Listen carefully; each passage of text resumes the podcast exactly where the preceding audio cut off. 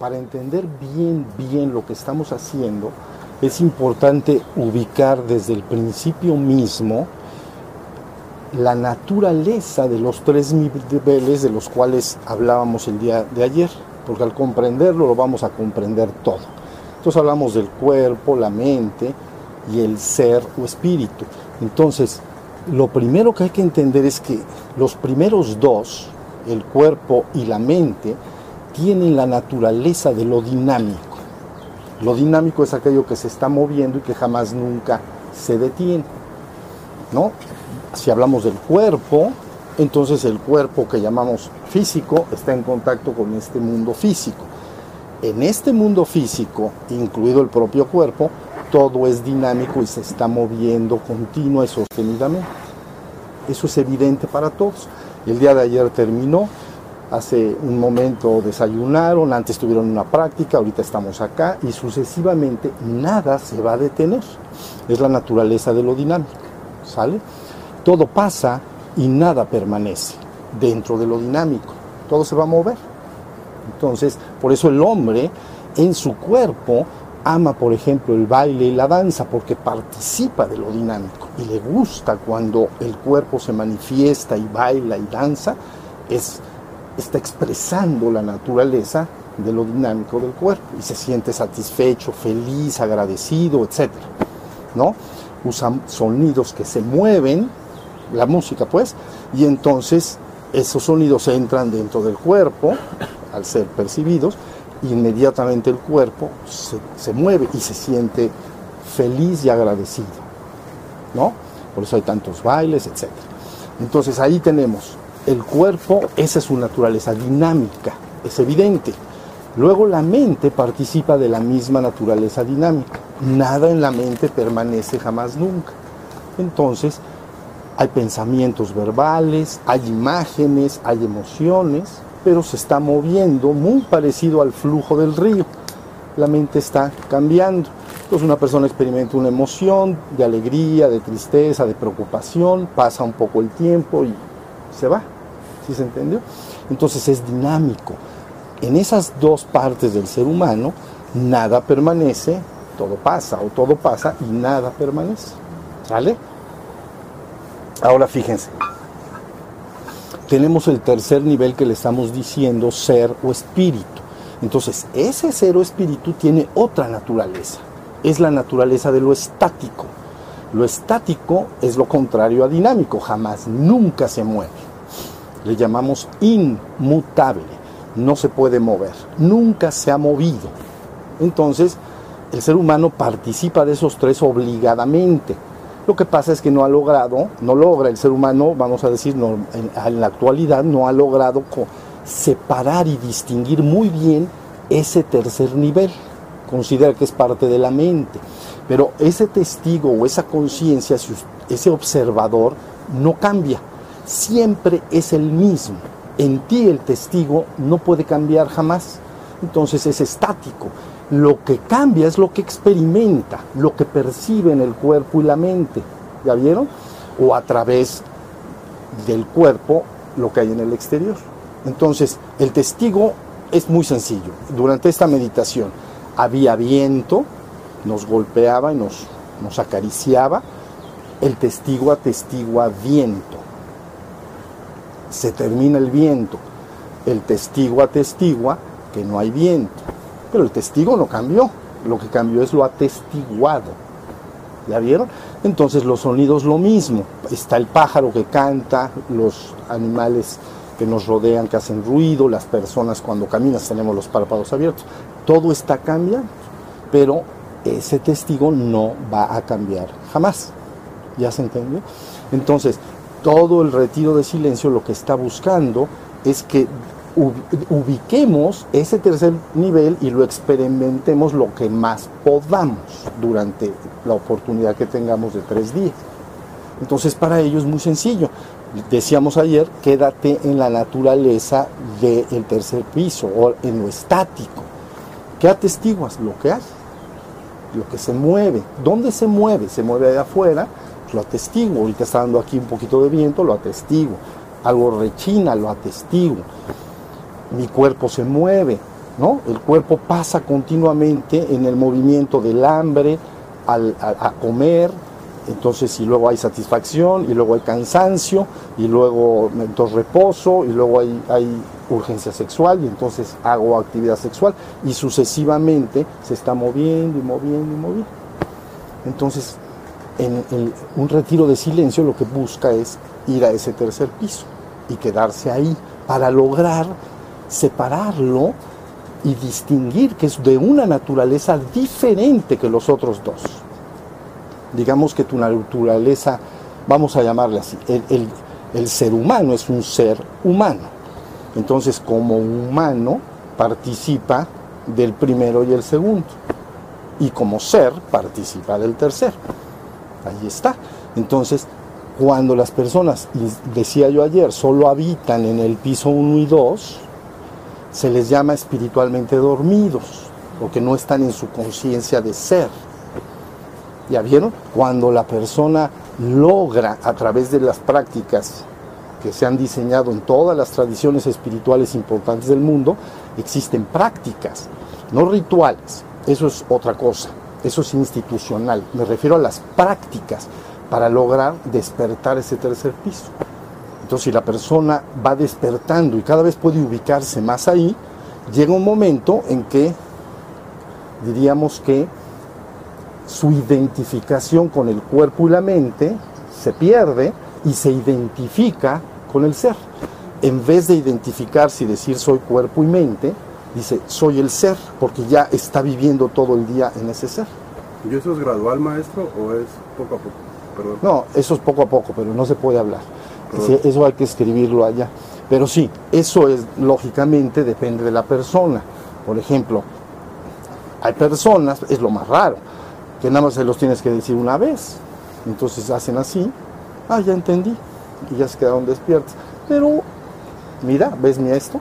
Así hay, la humanidad, todos los seres humanos que somos, necesitan pasar por un proceso para ir ubicando ese tercer piso, porque la humanidad, hace lo importante es entender que tú naces en una civilización y en esa civilización si te informan del tercer piso, buscarás tenerlo, pero si no te lo informan, si no te explican bien, pues entonces vives en las otras dos habitaciones, cuerpo y mente. ¿Sí estamos? Entonces, para que vayan entendiendo exactamente lo que estamos buscando lograr.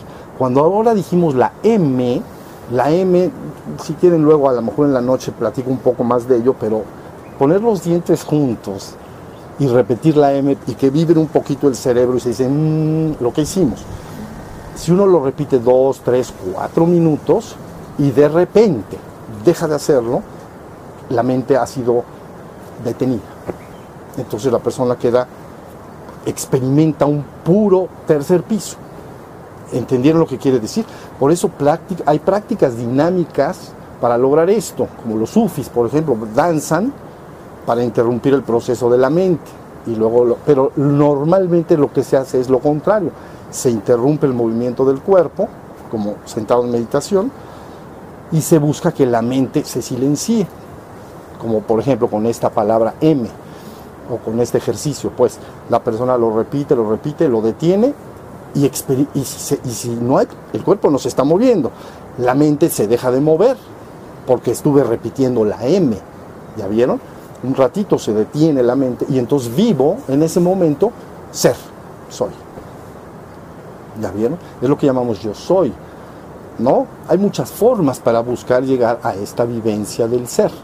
El, el siglo pasado popularizaron dos maestros en la India, eh, dos prácticas, ¿no? Nisargadatta, por ejemplo, con yo soy, yo soy eso, yo soy el ser. O Ramana, autoindagación, ¿quién soy yo? pero eso iremos viendo poco a poco cómo ir primero entendiendo que hay ese tercer nivel, viviéndolo y entonces eh, de alguna manera actualizarlo en tu vida. Eso no quiere decir que la persona que se ha despertado no, no pueda usar las otras dos partes, el cuerpo y la mente cuando lo requiera o necesite o, expresarse o danzar y bailar y convivir con sus semejantes, etc. Pero ya está en el tercer piso. La identificación sí importa, Es muy diferente decir yo soy cuerpo y mente a yo soy ser. Ese ser, les digo, es estático. Fíjense muy bien. No se mueve, no se ha movido. En toda la existencia, que son esos tres niveles, lo único que va a permanecer, o que permanece y permanece por siempre, es ese ser. Porque no se mueve. Entonces, como no se mueve, pues no va a pasar. Siempre estuvo. ¿Ya entendieron? Entonces, esto quiere decir que ese ser, y nosotros le llamamos, a mí me gusta más llamarle ser, porque la conciencia que se obtiene es soy, me doy cuenta de que soy. Por eso le llamo preferentemente ser. Aquí le llaman espíritu preferentemente, porque entonces se tendría que entender que por encima de la existencia, que son esos tres niveles, ¿ok? Existencia, esos tres niveles, cuerpo, mente y ser o espíritu, están en la existencia. Por encima estaría la trascendencia. Y entonces eso lo llamamos divino. Entonces cuando hablamos de mi espíritu, lo que está, se está implicando en la palabra es que desde la trascendencia te soplaron. Porque se llama soplar. Espíritus quiere, quiere decir soplar. Entonces quiere decir que me soplaron, nos soplaron, vamos a decir, desde la trascendencia, desde lo divino, nos soplaron a la existencia. Por eso aquí le llamamos preferentemente espíritu. Hemos sido soplados. Pero el que sopla y lo soplado son de la misma naturaleza. ¿Ya vieron? Entonces, el que sopla es inmutable y eterno, por siempre y para siempre. Cuando empezó, nunca. Cuando va a acabar, nunca, porque no empezó no, pasa, no, hay, no es dinámico, siempre estuvo. Solamente no lo puede entender fácilmente. ¿Ven? O puede hacer un marco teórico como el que estamos haciendo, pero solo puedes vivirlo. Si no lo vives, pues entonces dices, pues dicen que ese es para siempre. Pero la mente dice, no, no, no, debe de haber empezado en algún momento, en algún lugar. Porque la experiencia en la extensa es que todo empieza y todo termina. ¿Ya me están entendiendo? Entonces, ¿qué es lo que está buscando? El practicante en un retiro espiritual o, la práctica espiritual en general, lo que verdaderamente está buscando es conocer eso, pero eh, tú eso ya lo eres. No te lo pueden dar, no te lo pueden quitar, lo eres por siempre y para siempre, pero puede estar velado, entonces está tapado. Entonces se llama develar el misterio, quitar aquello que no puedo ver no me doy cuenta del ser que verdaderamente soy, porque está tan revuelto con la mente y sus sensaciones. Ven, el, cuerpo exige muchas cosas, porque tiene hambre, tiene sed, tiene cansancio, tiene dolores, tiene placeres, tiene, es, un, es un mundo de movimiento. Es, a ver, es como a todos nos ha agarrado seguramente una ola en el mar, chiquita o grande. Si es grande, no sabes ni dónde estás. ¿Y les ha pasado alguna vez? Dices, ¿dónde está arriba? ¿Dónde está abajo? Así te traen, ¿no? La olita. Bueno, más o menos. Toda la información que le llega a tu verdadero ser de parte del cuerpo y luego la mente, no, la mente esa se encarrera y párala después. ¿Ya vieron? Entonces, toda la información, el ser está, es estático, no se mueve, siempre ha estado pero el otro está, el cuerpo se está moviendo por las exigencias del cuerpo. Respira eh, y, tiene dolores y, está incómodo y se pasa mucho tiempo, ya le dolió acá y entonces tiene que cambiar de posición. Mucha información del cuerpo, mucha información de la mente, porque la mente piensa, porque tienes que sobrevivir, cuidar a tu familia, tienes que trabajar, tienes que hacer todo lo, lo que corresponde. Entonces el ser está como el, la persona que está en la ola, en la ola, entonces no, no, termina de estar bien ubicado quién soy. Sí sé que pero no sé bien dónde. Estoy dando vueltas. ¿Ya viste? Te descuidas y cocazo. ¿No? Entonces ahí tienen la, la experiencia del ser humano. ¿Ya vieron? Tu ser está salvo por siempre y para siempre. ¿Por qué? Porque es inmutable, es eterno tienes que despertarlo. Entonces, una vez que eso se logra, llamamos, este es un ser humano espiritualmente despierto, y le llamamos despertar menor. Ya despertó, pero de manera menor. despertó en la existencia. Ya en la existencia él sabe que es el ser. ¿Ya? Pero sus raíces están en la trascendencia. En un cuarto piso, vamos a decir. Por eso usamos nosotros mucho el ejemplo de un edificio de tres pisos, de, en la existencia tres pisos, y en, y en la, en la trascendencia uno, un penthouse, le llamamos, no cuarto porque confundiría, es completamente de otra naturaleza. ¿Ya vieron? Entonces le llamamos penthouse. Entonces, la idea es que primero se despierte la persona en la existencia y luego su interior busca regresar al origen, busca regresar a su... Y entonces eso sí ya llamaríamos un despertar mayor, un despertar que sería regresar a lo divino. ¿Ya vieron? En lo divino la experiencia es uno y único. No hay más que el uno y el único, y eso eres tú. No hay más que el absoluto, y eso eres tú. ¿Ya vieron? Y entonces ya tenemos un marco teórico bien claro de qué es el absoluto. El absoluto es la suma y fusión de esas dos partes, existencia y la trascendencia. Ahora ya entienden por qué se hace todo lo que se hace. Todas las tradiciones espirituales diseñan prácticas para tratar de llevar a la persona hacia allá. ¿Ya estamos? Entonces, si ustedes durante el retiro insisten una y otra vez en estar estáticos como observador y testigo de lo, de que, de lo que aparezca afuera en el cuerpo o, si la mente se mueve, también lo observo. Entonces ya estoy en el tercer piso. Estoy observando lo que sucede en el 2 y el 1. Si tengo hambre, ¿en dónde fue? Pues es en el 1. Si tengo una emoción, ¿no? Un recuerdo que me da alegría o tristeza, ¿en dónde? Pues en el 2. Pero yo sigo siendo el testigo testigo, testigo, hasta que logro ubicarme bien a mí mismo como el ser.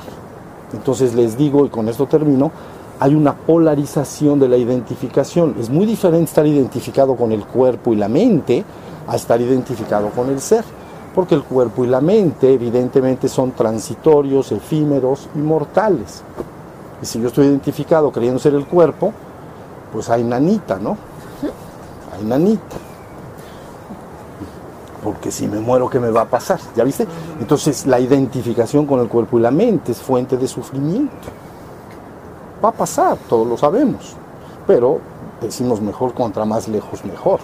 A ver si inventan una pastilla que nos dure unos 100 años más. Pero finalmente, finalmente, si despiertas a tu ser, la identificación como polo cambia. Entonces yo soy el ser transitoriamente tengo un cuerpo, sí, claro, y tengo una mente también, y la puedo usar, el cuerpo y la mente se convierten en herramientas para vivir mi vida, pero yo estoy despierto en el ser que soy, ¿ya vieron? Despertar menor, y luego viene un ejercicio de despertar mayor. Entonces ese es el objetivo de la práctica de un retiro de silencio, ¿ya vieron? Entonces todo está diseñado para estar en el 3, estar en el 3. Fíjense muy bien, si estoy en el 3, me doy cuenta de las cosas. Si me caigo al 2, estoy distraído. ¿Ya vieron? Un ejemplo y terminamos. Imaginemos que quiero ir de aquí al baño, al, baño. Entonces, tengo que ir caminando consciente de todo lo que estoy haciendo, porque estoy como testigo, cómo se mueve el cuerpo, cómo camina. ¿Ya vieron? Pero si me caigo al 2, entonces posiblemente de aquí hasta el baño el, cuerpo camina como en automático porque va al baño, vas al baño, y la mente es la que tomó el control.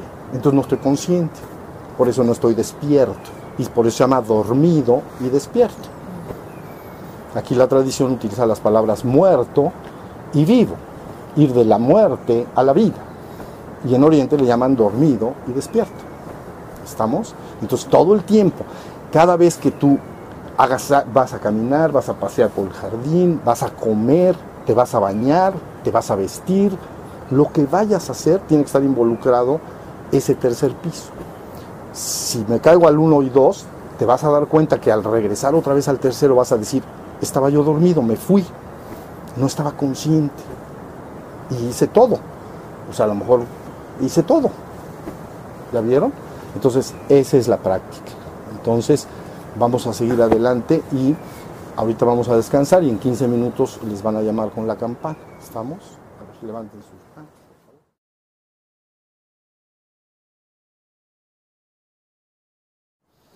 Mire, para este momento tiene que quedar muy claro lo que es un retiro de silencio y que se busca.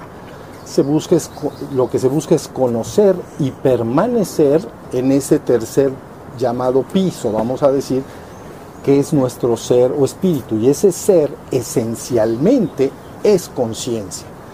En ti aquello que se da cuenta, ese es tu verdadero ser. Entonces siempre está tu verdadero ser porque siempre te das cuenta de cosas. Pero ahora tienes, a través de las prácticas que estamos haciendo, la oportunidad de desenredarlo. En el ser humano está muy revuelto ese cero espíritu con la actividad de la mente y el cuerpo. Está muy revuelto. Entonces no logra la persona darse bien, bien cuenta que él es el ser, que ya lo es. No se lo tienen que dar, ya lo tiene. Pero considera a ese ser que es conciencia eh, como parte de la actividad del cuerpo y la mente, de las sensaciones, emociones, pensamientos. La práctica lo que está buscando es que logres comprender que está en otro, en otro estrato, estático y no dinámico. ¿Ya vieron? Ahora, ¿cómo puedes ayudarte para permanecer siempre, buscar en tu vida diaria y en tus prácticas, lograr estar en ese tercer piso? Bueno, mire, lo que hay que entender es lo siguiente, debido a que tu verdadero ser es conciencia y se da cuenta, esa es una capacidad humana, todos la tenemos, es una capacidad. Entonces, ¿todos oyen el río? Sí. Si canta un pájaro, todos lo escuchamos, sí. Si siento una emoción, sí. Entonces es una capacidad. Ahora bien, ¿cómo utiliza el hombre esa capacidad natural que ya la tiene? La utiliza usando una facultad que se llama atención. Atención. La palabra atención, para aquellos de ustedes que no conozcan la palabra, quiere decir, viene del latín a y tener. Tener es coger por eso la palabra tenedor. Entonces, tener es coger y a es hacer el acto de coger. Entonces, atención es el acto de coger, pero no lo cojo con las manos, sino que lo cojo con, con la mente, con mi conciencia. Escucho el pájaro, entonces cojo el canto de los pájaros. Presto atención, todo el mundo lo hacemos todo el tiempo. Entonces quiere decir que esa es la facultad. Bueno, todas las prácticas como las que estamos haciendo, por ejemplo, aquí sentados, al estar atento de lo de afuera, al estar atento del cuerpo, al estar atento de la actividad interior de la mente, como de las emociones y pensamientos que fluyen, estoy fortaleciendo mi capacidad de atención y por lo tanto mi capacidad para estar en conciencia todo el tiempo. ¿Ya vieron? Entonces por eso las prácticas de meditación son de dos tipos, pero un tipo son realmente prácticas de atención, las otras son prácticas de fuego, ¿no? Prácticas de energía, pues, por eso ahorita hicimos las de acá, para que nos levantara un poquito la energía, pero son prácticas de energía o fuego o prácticas de atención. Básicamente esas son todas. Entonces, todas las prácticas que hacemos acá están destinadas a que esa capacidad que ya se tiene de conciencia y de darse cuenta, la usa, la llevas a una cosa, la llevas a otra, afuera, en medio, adentro.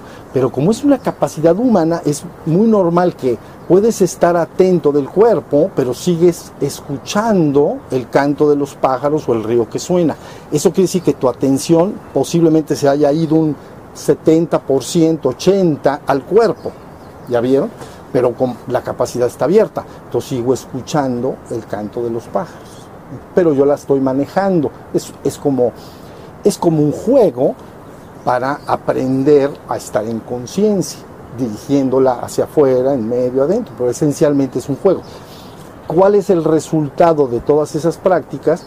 Que llega un momento en que la persona se queda en conciencia despierta todo el tiempo. ¿Ya vieron? Entonces ya se llama un ser humano despierto, está espiritualmente despierto. ¿Ya vieron? En el tránsito entre estar dormido espiritualmente y despertar espiritualmente, la persona va a experimentar que va a poder con todas estas técnicas pasar parte del día o algunos pequeños momentos del día, depende de la persona, algunos más, otros menos, estar en conciencia, dándome cuenta de que soy. me doy cuenta, por eso se llama el recuerdo de si me acuerdo, soy consciente de que soy consciente. ¿Ya vieron? Porque la gente es consciente, pero no es consciente de que es consciente. Tiene que estar en conciencia, dándose cuenta. ¿Ya vieron? Si esa persona cae, es decir, se olvida de estar consciente, entra en actividad el flujo de la mente y el cuerpo y entonces me olvido, quedo, se llama, me dormí o, a ver, me distraje, no me di cuenta de lo que estaba ya haciendo. ¿Ya vieron?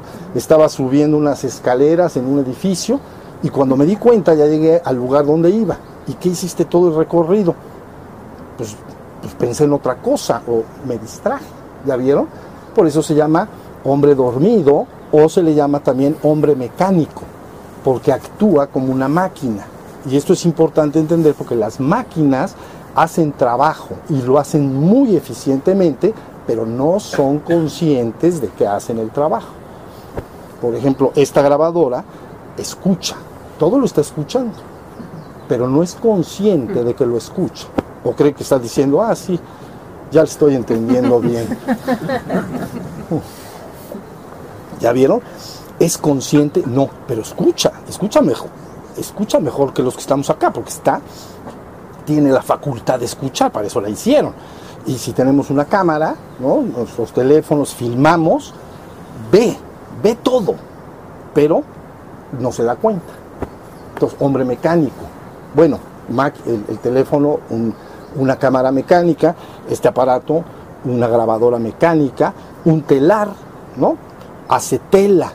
Jamás nunca es consciente de que hizo la tela. Oye, hoy, ¿qué estás haciendo? tela. No, dice, se te queda viendo así. Dice, dice, no sé bien, porque es una máquina. Bueno, pues se maravillaría de cuántas cosas los seres humanos pueden hacer de manera mecánica y lo hacen muy eficientemente. Pueden manejar, ¿no? y, ir de un lugar a otro y, no están bien conscientes de que, de que están manejando, pero lo hacen bien porque si no chocarían. Pueden estar pensando en otra cosa, pueden usar el teléfono, ¿ya vieron? Pueden irse por otro camino, eso es cuando ya la, la máquina está muy demasiado mecánica. Entonces van a un lugar, se van a otro, ¿ya vieron? Entonces todo eso entiéndase que es es un viaje, el viaje espiritual es un viaje desde la inconsciencia hasta la conciencia absoluta. ¿Ya vieron? Entonces, si nosotros, nada más haciendo un repaso rápido, eh, para entender a qué me refiero, la conciencia del reino mineral para nosotros es prácticamente una inconsciencia, pero tienen un nivel de conciencia porque sí reaccionan, reaccionan eh, ante las cargas positivas y negativas reaccionan. Y si reaccionan, algo de conciencia tienen que tener. Para nosotros, pues es, pues dices, pues, eh, eh, no, no tiene conciencia, pero tiene que tener porque sí reacciona. Bueno, y luego el reino vegetal es muchísimo más consciente que el reino anterior. Entonces, las plantas reaccionan ante la luz, el sol, la luna, el agua, temperatura, sí están reaccionando muchas plantas nace el sol, le dan la bienvenida y luego lo siguen todo el día hasta que el sol se acuesta y entonces ellas también ya se duermen. no, están reaccionando, son conscientes porque sí están reaccionando. ¿Ya vieron? Entonces el reino animal nuevamente es mucho más consciente que el anterior. Sobre todo los animales más avanzados. Bueno, el reino animal es más consciente, tal y como lo entendemos, que el reino vegetal. Y luego llega el ser humano. ¿No? Entonces el ser humano tiene conciencia, por supuesto que tiene conciencia, pero he dicho demasiado revuelto con cuerpo y mente. ¿Ya vieron? Entonces, eh, es una la facultad de la mente, aunque es extraordinaria, también ofrece dificultades para estar en la conciencia, porque se mueve mucho la mente. ¿Ya vieron? Entonces, todo el trabajo está en ese viaje de la inconsciencia a la conciencia, qué va a hacer el ser humano, qué puede hacer para ir avanzando en mayor conciencia. Lo primero es estar en ese, lograr conocer ese tercer piso. A ver, van a levantar la mano si es eh, oportuno. Eh, ya entendieron por vivencia lo que es estar atento, despierto contra dormido, nomás levanten su mano. ¿Se entiende? Está clarísimo, ¿ven? Ya está. Ahora nada más, eso sí, no puede ser una teoría, no puede ser una teoría mental, tiene que llevarse a la vivencia personal. Entonces, ahorita, por ejemplo, que vamos a descansar en unos minutos, ustedes deben decir, bueno, vas a mantener consciente todo el tiempo. Y ahí, en esa observación, te vas a dar cuenta si puedes, si no puedes, si me distraje, si me olvidé, si me aburrí, lo que sea. Y entonces ahí vas a ir conociendo lo que es la, la conciencia espiritualmente despierta, lo que se le llama el despertar espiritual. Entonces, una vez que lo logres estabilizar, ya quedaste despierto. Ahora, eres un ser humano, vamos a llamarlo completo, porque ahora ya eres un ser humano y tus facultades dinámicas y estáticas las tienes bajo control. Porque entonces ya estoy despierto, consciente, y si quiero y necesito usar mi mente para construir mi realidad, que es lo que nosotros hacemos, la, uso de manera clara, dirigida, oportuna. ¿Ya vieron? No, la no paso mucho tiempo del día distraído y divagante, con la mente suelta, pensando en quién sabe cuántas cosas. Si voy a usar la mente, lo uso dirigido. Ya terminé, pues ya dejo de usarlo. He dicho aquí una y otra vez, se asemeja a los cubiertos para comer. Cuando vas a comer, usas los instrumentos, el tenedor, el cuchillo y la cuchara. Cuando terminas de comer, los dejas en su lugar porque acabaste. Eso todos lo hacemos. Bueno, pues con la mente tendría que ser algo bastante parecido. Voy a usar mi mente porque quiero trabajar, pensar mi día de trabajo o quiero planear algo. Ah, muy bien. La uso, pienso, ya terminé, vuelvo al ser. Entonces ya la mente ya no es lo que soy, ya es una herramienta. ¿Ya vieron? Antes estoy identificado creyendo ser eso, ahora es una herramienta. Y luego en el cuerpo es lo mismo, ¿no? Necesito hacer algo con el cuerpo, pues lo hago, ¿no? Si me tengo que ir a, otro lugar, pues me lo tengo que llevar, de modo que, si no, ¿cómo le voy a hacer? ¿Ya vieron? Pero llega un momento en que es así, la conciencia está tan despierta que dice, casi diría, a ver si, bueno, casi diría, me tengo que ir a tal parte, tengo que bañar al cuerpo, tengo que darle de desayunar, lo tengo que llevar, subirlo al coche y me lo tengo que llevar Entonces ya se convirtió en un, en un instrumento o herramienta. Ya no soy, sí lo soy transitoriamente, soy el cuerpo y soy la mente, transitoriamente, pero ya soy el ser. ¿Ya vieron? Entonces ahora mi mente y mi cuerpo son utilizados de una manera creativa, dirigida, según lo decida yo libremente. ¿Ya vieron? Ese es todo el trabajo. ¿Cómo fortalezco estar en el tercer piso? Recuerden siempre, atención, atención, atención, atención. Por eso con esto vamos a, descansar con, con esta anécdota que también he contado aquí muchas veces. Había un maestro del Zen japonés, llega su discípulo y le dice, maestro, ¿cuál es la esencia de la enseñanza? La esencia. Como diciendo, no eches rollos. Dime la esencia. Habla poco y consistente. Dijo, ¿quiere la esencia, esencia? Atención es la esencia. Pero entonces no le bastó. Dijo, bueno, dime un poquito más. No, pues dime más. ¿no? ¿Quieres más? Atención y atención. No, no, no, más, más, más, más, porque no te queda corta la teoría. Ah, bueno, te voy a decir más. Atención, atención y atención. Y se acabó. ¿Para qué pregunta? Dijo la esencia. Dijo, bueno, si le he dicho, oye, explícame la filosofía de no sé qué, le hubiera dado un libro de este alto, ¿me entienden? Ah, ¿quieres saber eso? Pues ahí está.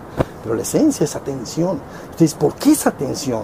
¿Por qué es tan importante? Porque es la dirección de la conciencia, es, la, es la, la facultad con la cual yo dirijo esa conciencia y a base de dirigirla y dirigirla y dirigirla, llega un momento en que la conciencia se quedó despierta.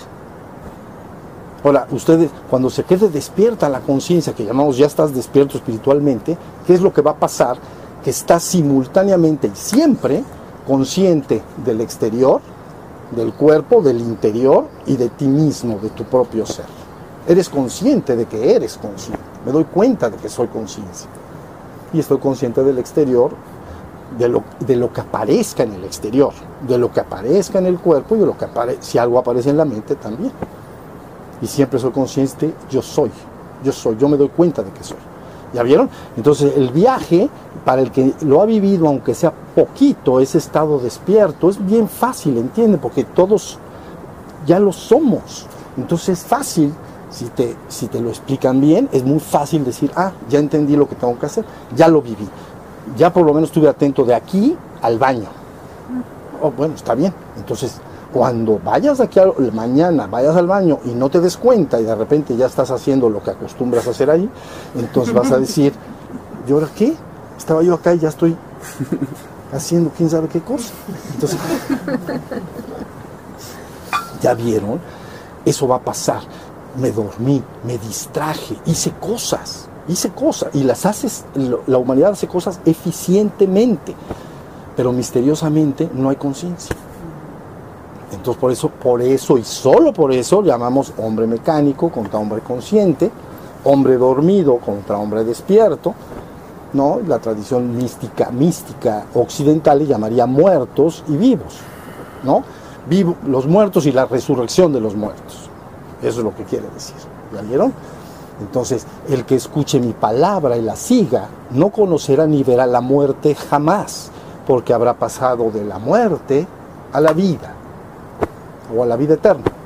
¿Ya vieron? El que escuche mi palabra y la siga no conocerá ni verá la muerte jamás, porque habrá pasado de la muerte a la vida eterna. Esa es la mística occidental cristiana. Son palabras de Cristo. ¿Ya vieron? Entonces aquí usamos muertos, vivos, ¿sí o no? Dormidos, despiertos, mecánicos, conscientes. Eso es todo. Entonces, eh, digamos, esencialmente siempre la misma enseñanza en todas las tradiciones. ¿Ya vieron? Entonces, bueno, la idea es, si ustedes ya detectaron en vivencia personal esos dos estados, ahora que tienen esta oportunidad acá de pasar unos días, pasamos, estamos bendecidos con pasar dos o tres días juntos, entonces aplíquenlo, apliquen. Luego se van a ir a su casa. Yo conozco bien esto, ya estoy viejo.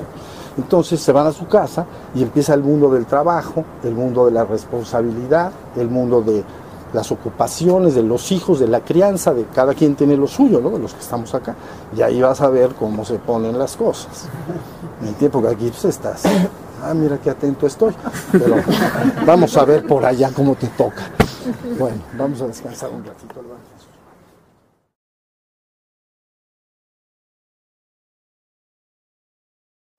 Miren, aquí dice, la pregunta de la persona es esta. Soy una persona con muchas actividades.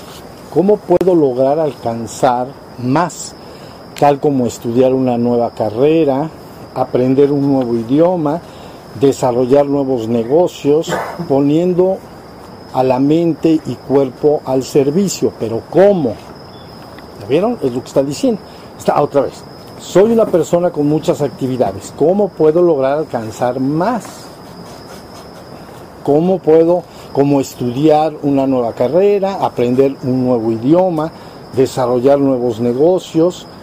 Dice entonces una pregunta, poniendo a la mente y cuerpo al servicio, pero ¿cómo?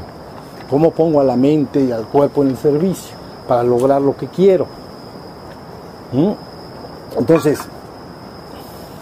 miren, lo que hay que entender es que el ser humano en la existencia solo tiene tres posibilidades de actos y no puede tener más.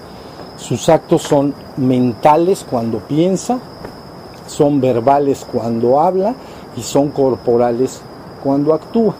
Entonces son tres tipos de actos, no puedes hacer más.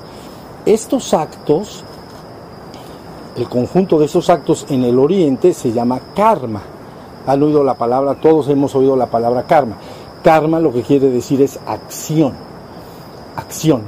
Entonces, tú vas construyendo tu mañana o tu inmediato eh, futuro, vamos a decir, inmediato o remoto o muy remoto con tus actos. Entonces, si una persona quiere lograr todo lo que la persona pone acá, entonces necesita aplicarse y hacer actos continua y sostenidamente. En la, en la, medida que la persona va haciendo los actos, va apareciendo esa realidad futura. Es muy sencillo. la relación del acto y el efecto, o causa y efecto, entre el acto, hay un acto que se convierte en una causa.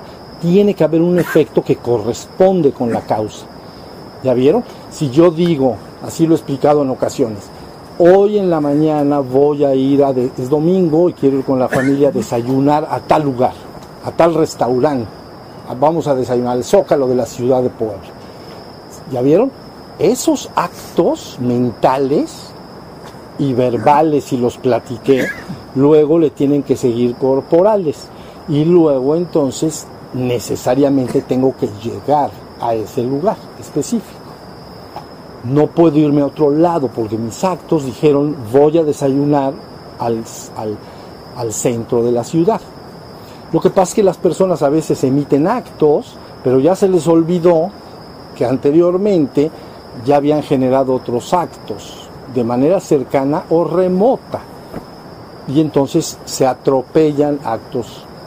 Por ejemplo, ¿por qué no vamos a desayunar al zócalo de la ciudad? Ese es el acto con la familia. Pero entonces dice otro de la familia, la esposa o lo que sea. Ah, porque acuérdate que ya habíamos hecho otros actos. Hablamos por teléfono con fulanito y íbamos a desayunar a su casa. ¿Ya vieron? Entonces son actos que de alguna manera se atropellan entre sí. Ahora sí ya está entendido. Entonces, una persona que quiere lograr lo que quiera lograr necesita entender que no tiene más que la realización de los actos. ¿Ya vieron? Ahora, en honor a la verdad desde el punto de vista espiritual, hay dos tipos de actos. Unos actos que atan y otros actos que liberan le vamos a llamar entonces, para cambiarle el nombre, pero ambos son actos, karma y dharma. ¿Ok? Ya está la, idea. Bien, bien. Actos que construyen karma. Quiere decir esto. Todo lo que un ser humano piensa, habla y actúa, desea, si se relaciona con las cosas y asuntos del mundo, la causa que liga al efecto. Y entonces el efecto se manifiesta en dónde? En el mundo. Porque si digo, voy a desayunar en el Zócalo de la ciudad de Puebla, no puedo aparecer en el reino de los cielos. Tengo que aparecer en el Zócalo de la ciudad de Puebla. ¿Sí o no? Yo, yo dije los actos. Fíjense bien lo que estoy diciendo.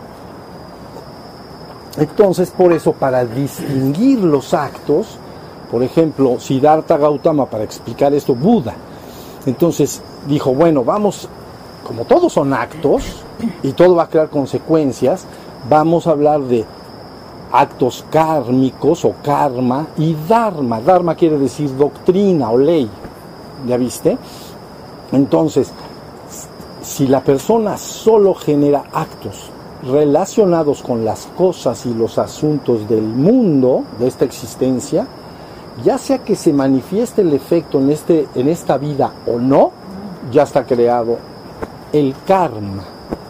Ya se generó, porque debes de saber que desde el punto de vista de la totalidad que eres, tu parte creadora, tu creadora de realidades, tu parte Shakti, vamos a decir. En el, hinduismo, Shiva corresponde a la trascendencia, es conciencia pura, pero en la existencia es Shakti, ¿Ya vieron? Es para que entender bien fácil. En la trascendencia, Shiva, conciencia pura. En la existencia, Shakti. Shakti es algo así como mente creadora de realidades. Entonces todos los seres humanos participan de estas dos cosas. Tienes una parte de, conciencia pura que se refiere a tu naturaleza eterna, divina, y, y, perdón, y tienes una parte creadora de realidades. Pero eres responsable de los actos que generas y las consecuencias vienen. La gente entiende esto como a veces dicen, es que ya le cayó el karma a esta persona. Entonces parece como que es un castigo siempre, pero no es así, porque te pueden, pueden llegar cosas a tu vida como resultado de los actos que has hecho, que son bendiciones para, para ti, para tu familia, para la gente. ¿Sí se está entendiendo?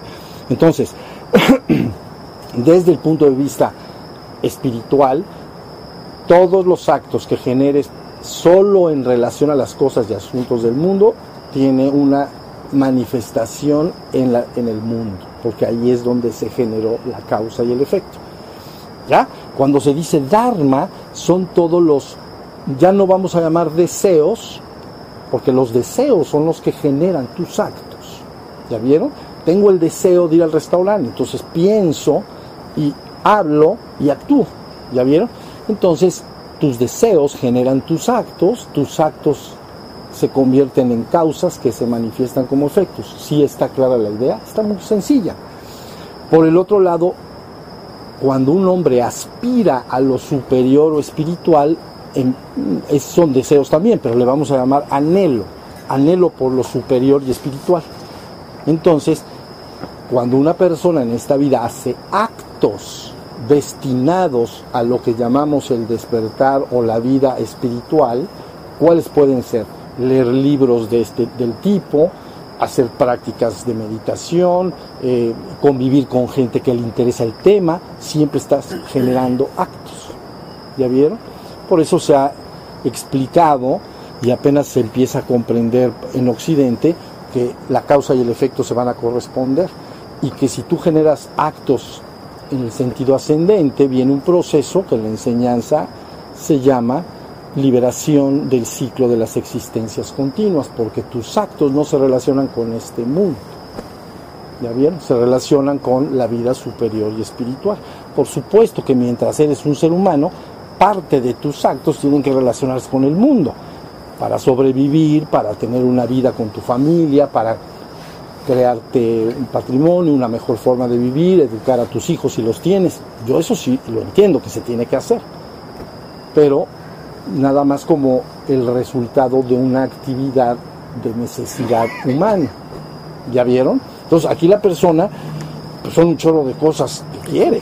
Porque, porque dije, a ver, digo, y por mí está bien, pero ¿cómo dijo? Estudiar una nueva carrera en física cuántica. No, no, no, dice. Entonces, estudiar una nueva carrera, aprender un nuevo idioma desarrollar nuevos negocios. Está bien, son sueños que las personas pueden tener, pero la pregunta dice, pero ¿cómo, cómo puedo lograr esto? No puede ser otra cosa. Actos, actos, todo el tiempo. Actos mentales, verbales y corporales. Mentales, y va creando ese futuro.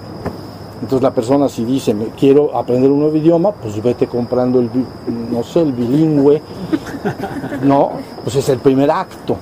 Y el segundo acto es que yo acostumbraba a ver la televisión, era un acto para mí de, no, pues mejor palabra por palabra. Ya vieron actos, ¿sí se entiende la idea? Entonces, bueno, esa es la contestación. Y por eso ahora se entiende la palabra karma. Karma quiere decir nada más acción. Pero es una acción que se convierte en causa y que corresponde a un efecto, porque la verdad vivimos, la existencia es un cosmos no es un caos. ¿Sí se entiende? Un caos sería, familia, vamos a desayunar al zócalo de la ciudad. Llegamos a, Alemania, llegamos a, Edimburgo. Entonces, ¿cómo va a ser posible? Salí en mi coche y de repente me bajé y me dijeron, ya estoy, estás en Edimburgo. pues padrísimo. ya se entendió, ese es un caos. Porque no corresponde causa contra efecto. En cambio, lo que yo estoy diciendo es un cosmos, un orden. Caos es un desorden, un cosmos es un orden.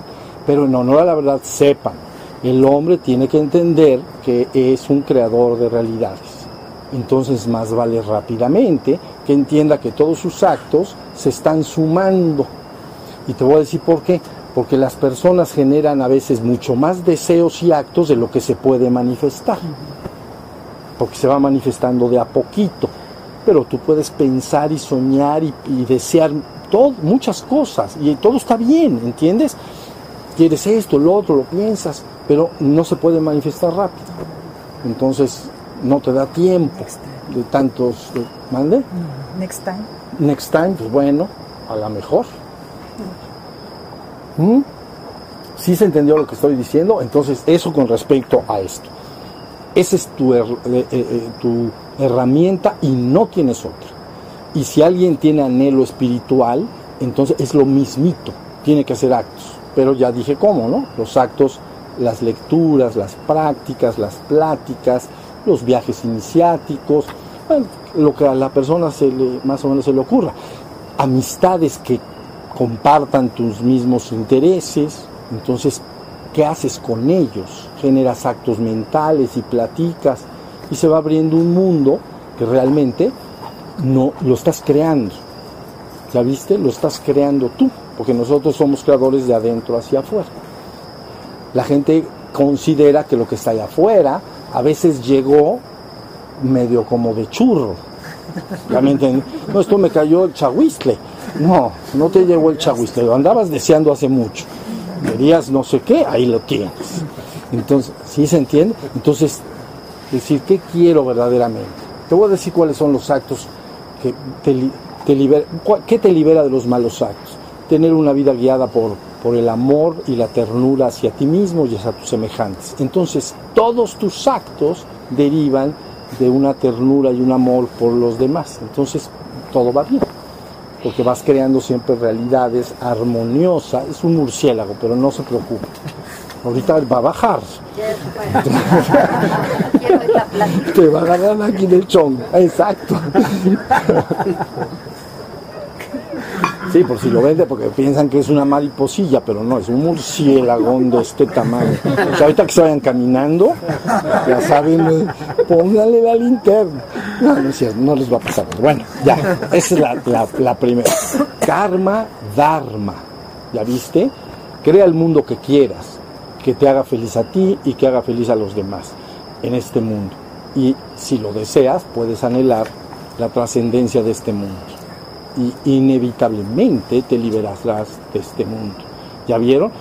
Si yo acostumbro, voy a poner el último ejemplo, todos los domingos acostumbro ir a, alguna persona, ¿no? A jugar tenis en un club. Entonces se han generado actos, entonces ya el domingo pues los tenis y, voy. Pero si quiero cambiar esa realidad, entonces nada más tengo que cambiar los actos. Entonces ya dices, no, ya ahora ya no voy a jugar eso, voy a hacer cualquier otra cosa que se me ocurra. Voy a subir a la pirámide de Cholula. Pero ven, ya cambiaste los actos. ¡Pum! Cambió la realidad. ¿Ya vieron? Y la cosa es que sí se acumula. Sí se acumula. O sea que si el ser humano cree que nació de nuevecito y sin estrenar, no nació nuevecito y sin estrenar. Trae una, un buen karma acumulado. Pero ahí va, ahí vamos, creando lo nuevo y sale. Bueno, a ver. Bájale. Bueno, esta dice, ¿por qué mi mente está siempre cantando? Entonces, bueno, dos posibilidades. Por puro gusto, porque te alegra, tarareo, ya saben, aquí en la cabeza, tararara. Dice, ¿por qué mi mente está siempre cantando? Es por puro gusto, porque te gusta cantar y te alegra, o hay otra posibilidad, cuando alguien escucha mucho una música o una canción, entonces se graba. Y ya que queda grabada dentro de uno, se empieza a repetir. Y ahora para apagarla, ya, no, ya lo conozco, ya no la puedo apagar bien porque apenas empieza otra vez, ya la estoy cantando nuevamente.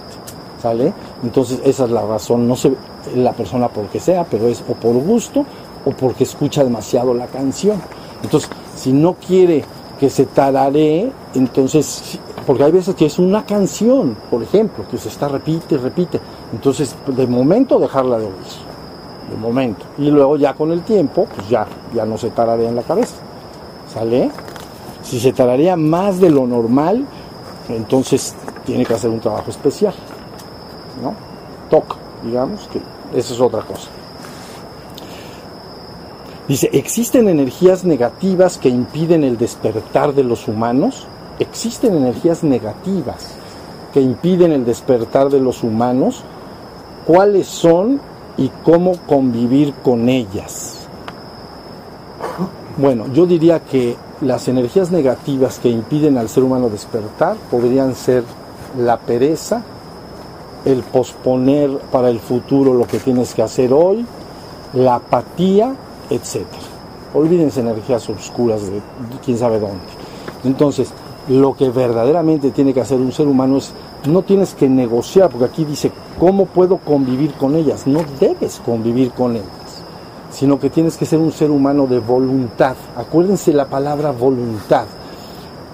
Debo diferenciar la palabra voluntad de deseo, porque es muy importante. Miren, la mayoría de los seres humanos son hombres o seres humanos de deseo. Y un deseo mueve implacablemente a la persona mientras está el deseo, el que sea. Por ejemplo, aquel que dice, decido hacer ejercicio en la mañana. Entonces está el deseo, ¿no? Entonces hace ejercicio, hace ejercicio, hace ejercicio. Fíjense bien, y lo mueve, lo mueve, lo mueve. Pero si se apaga el deseo, entonces se para, si se tapa en la cama y dice, no, hoy no voy a salir a correr porque se apagó el deseo. ¿Ya vieron? Entonces lo que te está moviendo es el deseo. Y el deseo puede, si no está, ya no te mueve. ¿Ya se entendió? Entonces, la voluntad es diferente. La voluntad es aquella cualidad del ser humano que determina hacer algo, tenga o no deseo, sino que ya lo determine. Por ejemplo, voy a meditar durante las mañanas a las 6 de la mañana, media hora. Pues bueno, muchas mañanas seguramente te despertas no vas a tener ganas, pero eso no importa. Si eres hombre de voluntad, te paras y te sientes. ¿Ya vieron? Y la verdad, nadie en este mundo ha logrado nada que no tenga una férrea voluntad. Entonces, si el ser humano es un ser de deseos, difícilmente logrará algo, porque los deseos permanecen un tiempo y se apagan rápido. ¿Ya vieron? La voluntad se sostiene, es una cualidad que no todos los seres humanos tienen, porque se tiene que, sostener a través de muchísimo tiempo. Por ejemplo, un deseo de fin de año en, eh, que la gente tenemos, la gente, ¿no? Empezando, lo que dije hace un rato, voy a empezar a hacer ejercicio. Pero a lo mejor te dura un mes, dos meses, tres meses, se apaga ya se acabó. Ya no hay, ya no hay posibilidad. ¿Ya vieron? Y la otra persona dice, yo voy a, el de voluntad, yo voy a hacerlo. Se parará muchas veces y no tendrá ganas, ¿no? Pero el que el de deseo dice que está lloviznando o hace, aire, hace tantito aire.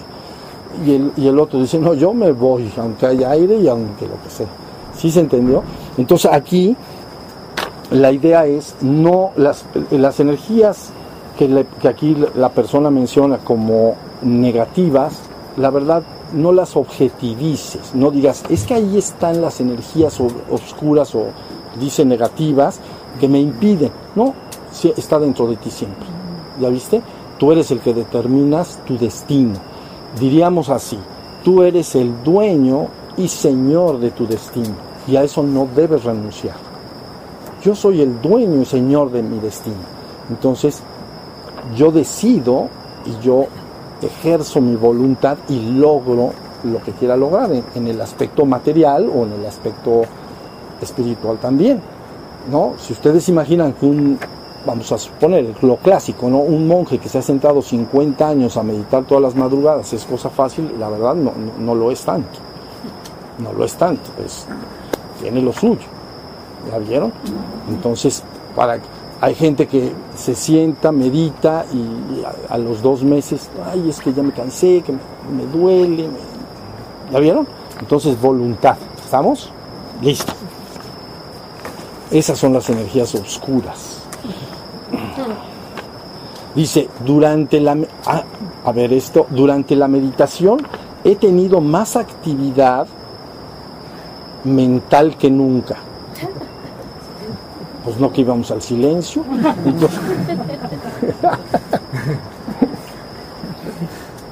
no, pero vean lo que dice, es, es, es, otra cosa. Lo que dice es, durante la meditación he tenido más actividad mental que nunca y todo enfocado a lo que hoy considero mi misión de vida, soluciones que no veía antes. ¿Por qué es esto así? ¿Ya vieron? Entonces, miren, lo que puede pasar es que a veces la persona quiere encontrar una respuesta y utiliza su mente, su mente humana, pero esa mente humana puede carecer de mucha información, entonces no encuentra la respuesta, que es lo que más o menos está diciendo acá. Pero es verdad que a veces en meditación, cuando la persona silencia un poco su mente, entonces recibe dentro de sí mismo una información que podrías llamar intuitiva o revelada desde ti mismo y encuentras la respuesta. Pero es porque diste una oportunidad para que la mente se esté más en calma y luego puede llegar la información. A veces los científicos a esto le llaman eureka, si lo han oído, ¿no? Eureka es como la encontré la respuesta, eureka. Entonces cuando alguien por más que quería tener una solución no la encuentra y de repente un día está sentado eh, tranquilo en un jardín y viene la respuesta. Entonces eso se llama hacer con, a veces le llaman hacer contacto con tu yo superior, con tu ser, ¿no? El ser, podríamos decir que el ser humano en el mundo adquiere una cierta información, pero bastante limitada. ¿Ya vieron? A ver, sería, lo voy a poner así. Imagínense un laberinto y entonces, y, y entonces te ponen a caminar en el laberinto entonces tú tienes que ir caminando y descubriendo de a poco todo el laberinto. Entonces solo ves un poquito del panorama. ¿Ya vieron? Bueno, diríamos que lo que se llama tu verdadero e íntimo ser tendría una vista panorámica. Es como si estuviera arriba viendo para abajo. ¿Ya vieron? Y entonces tú estás empecinado y dices, seguro, seguro por este camino me salgo del laberinto y de arriba dice, no, no, no, se va a enredar peor. No sabes la salida ahí, ¿ya se entiende? Porque es una vista que trasciende la limitada forma de ver del ser humano. O a veces yo creo que la solución de algo en mi vida es algo y por más que lucho y, trato de que esa sea la solución, no se, no se encuentra. Pero un buen día, a veces la gente dice, ya renuncio, ya medio me vale. Y de repente, ay, ya llegó la respuesta o ya llegó la solución. ¿Ya vieron? sí debes de confiar que dentro de ti hay, una, hay un poder supremo. Esa es la verdad. Y ese poder supremo, nada más, eh, ah, pero lo malo es que habla despacito. La mente grita como la hija de no sé quién. si la mente sí grita, ¿ven? Ta, ta, ta, ta, ta, ta, siempre, ¿no? Hemos, hemos dicho como el gran gallinero en la cabeza, ¿no? Ah, bueno, Santa Teresa, la loca de la casa, bueno, la imaginación, ¿no? Y la mente, la loca de la, la loca de la casa. Entonces, de la loca te la imaginas gritando por, por las habitaciones. Entonces, algo parecido. Entonces, así se comporta la mente. Siempre cree que lo sabe todo, siempre quiere participar en todas las fiestas y siempre cree que tiene la respuesta a todo. Pero la verdad, la verdad, la verdad su rango de acción y, es muy pequeño. ¿Ya vieron? Entonces sí vale la pena empezarse a contactar con algo superior, porque sería la imagen que estoy diciendo. Si yo voy en un laberinto y, alguien está arriba, viendo desde arriba, le digo, oye, pues, ¿por dónde? ¿Por dónde tengo que caminar? Dice, no, no, no te vayas por acá. Si te das acá la vuelta, vas a salir del, del laberinto. ¿Sí se entiende? Pero ese poder no tampoco lo busquen fuera, está dentro ese poder está dentro. Entonces ese poder supremo puede resolver las cosas. Nada más hay que confiar en él y, en este caso que dice la persona, porque ella dice, la, mente está alocada, pero encontrando soluciones que no veía. No nomás eh, está diciendo que la mente estaba alocadamente teniendo pensamientos, encontrando las soluciones, que a lo mejor había pensado durante tiempo y no las había encontrado. ¿Ya vieron? Entonces de repente estás quietecito un ratito, atento de los pájaros y del río, ¿no? Y de repente viene el tropel de información. Puede venir en forma de pensamientos u otras formas. Imagen y, otras formas. Pero bueno, esas ya las irán descubriendo. Y entonces, sería muy bueno pro, programar las fechas de los satsangs. ¿Por qué no se hacen por seis meses la programación, yo creo. Así podríamos eh, alcanzar a más personas, programar actividades y, no faltar, por favor. Bueno, ya veremos esto. Pero mire, la palabra aquí satsang, para que, los que no conocen la palabra, ¿no? Satsang es una palabra que proviene del sánscrito, que es sat y sanga. ¿Ok? Entonces la palabra sat es lo que se llama ser, es el ser. Y sanga, entonces se llama intimidar o entrar en contacto y comunicación con el ser. Entonces por eso se está refiriendo la persona que escribió eso a los satsangs, porque nosotros aquí en este lugar realizamos de vez en cuando, un par de veces al mes más o menos, satsangs, pero para que entiendan por qué escribió esa palabra, intimidar con el ser. Entonces, un satsang es la oportunidad donde, ya lo he dicho, el ser habla con el ser sobre el ser para despertar al ser. Eso es todo. El ser habla con el ser del otro sobre el ser del ser para despertar al ser. Entonces es una oportunidad extraordinaria. ¿Ya vieron? Entonces, bueno, pero ahí está. Bueno, esta ya es de ese lado. Dice, maestro, ¿cuál- a ver, ¿cuál considera usted que es el peor defecto del ser humano? Y cuál la mejor cualidad o virtud, vamos a decir, cualidad o virtud. Entonces, dice, ¿cuál es el peor defecto? Mire, yo considero que el peor defecto humano es la soberbia por mucho. ¿Ya vieron? Por mucho. Les voy decir porque dentro del mundo de los defectos humanos, de lo que llamamos nosotros defectos humanas, entonces todas ellas tienen una cualidad, me hacen sufrir. Por ejemplo, si soy envidioso, ¿se siente bonito o feo? Es gacho. No, no siento bonito, no digo, ay, qué, envidia tengo. qué-". No, no, no, no. Ay, hijo. Ay, cabos, lo voy a ahorcar. Este. Pero bueno, entonces, vean, fíjense bien, la envidia me hace sufrir.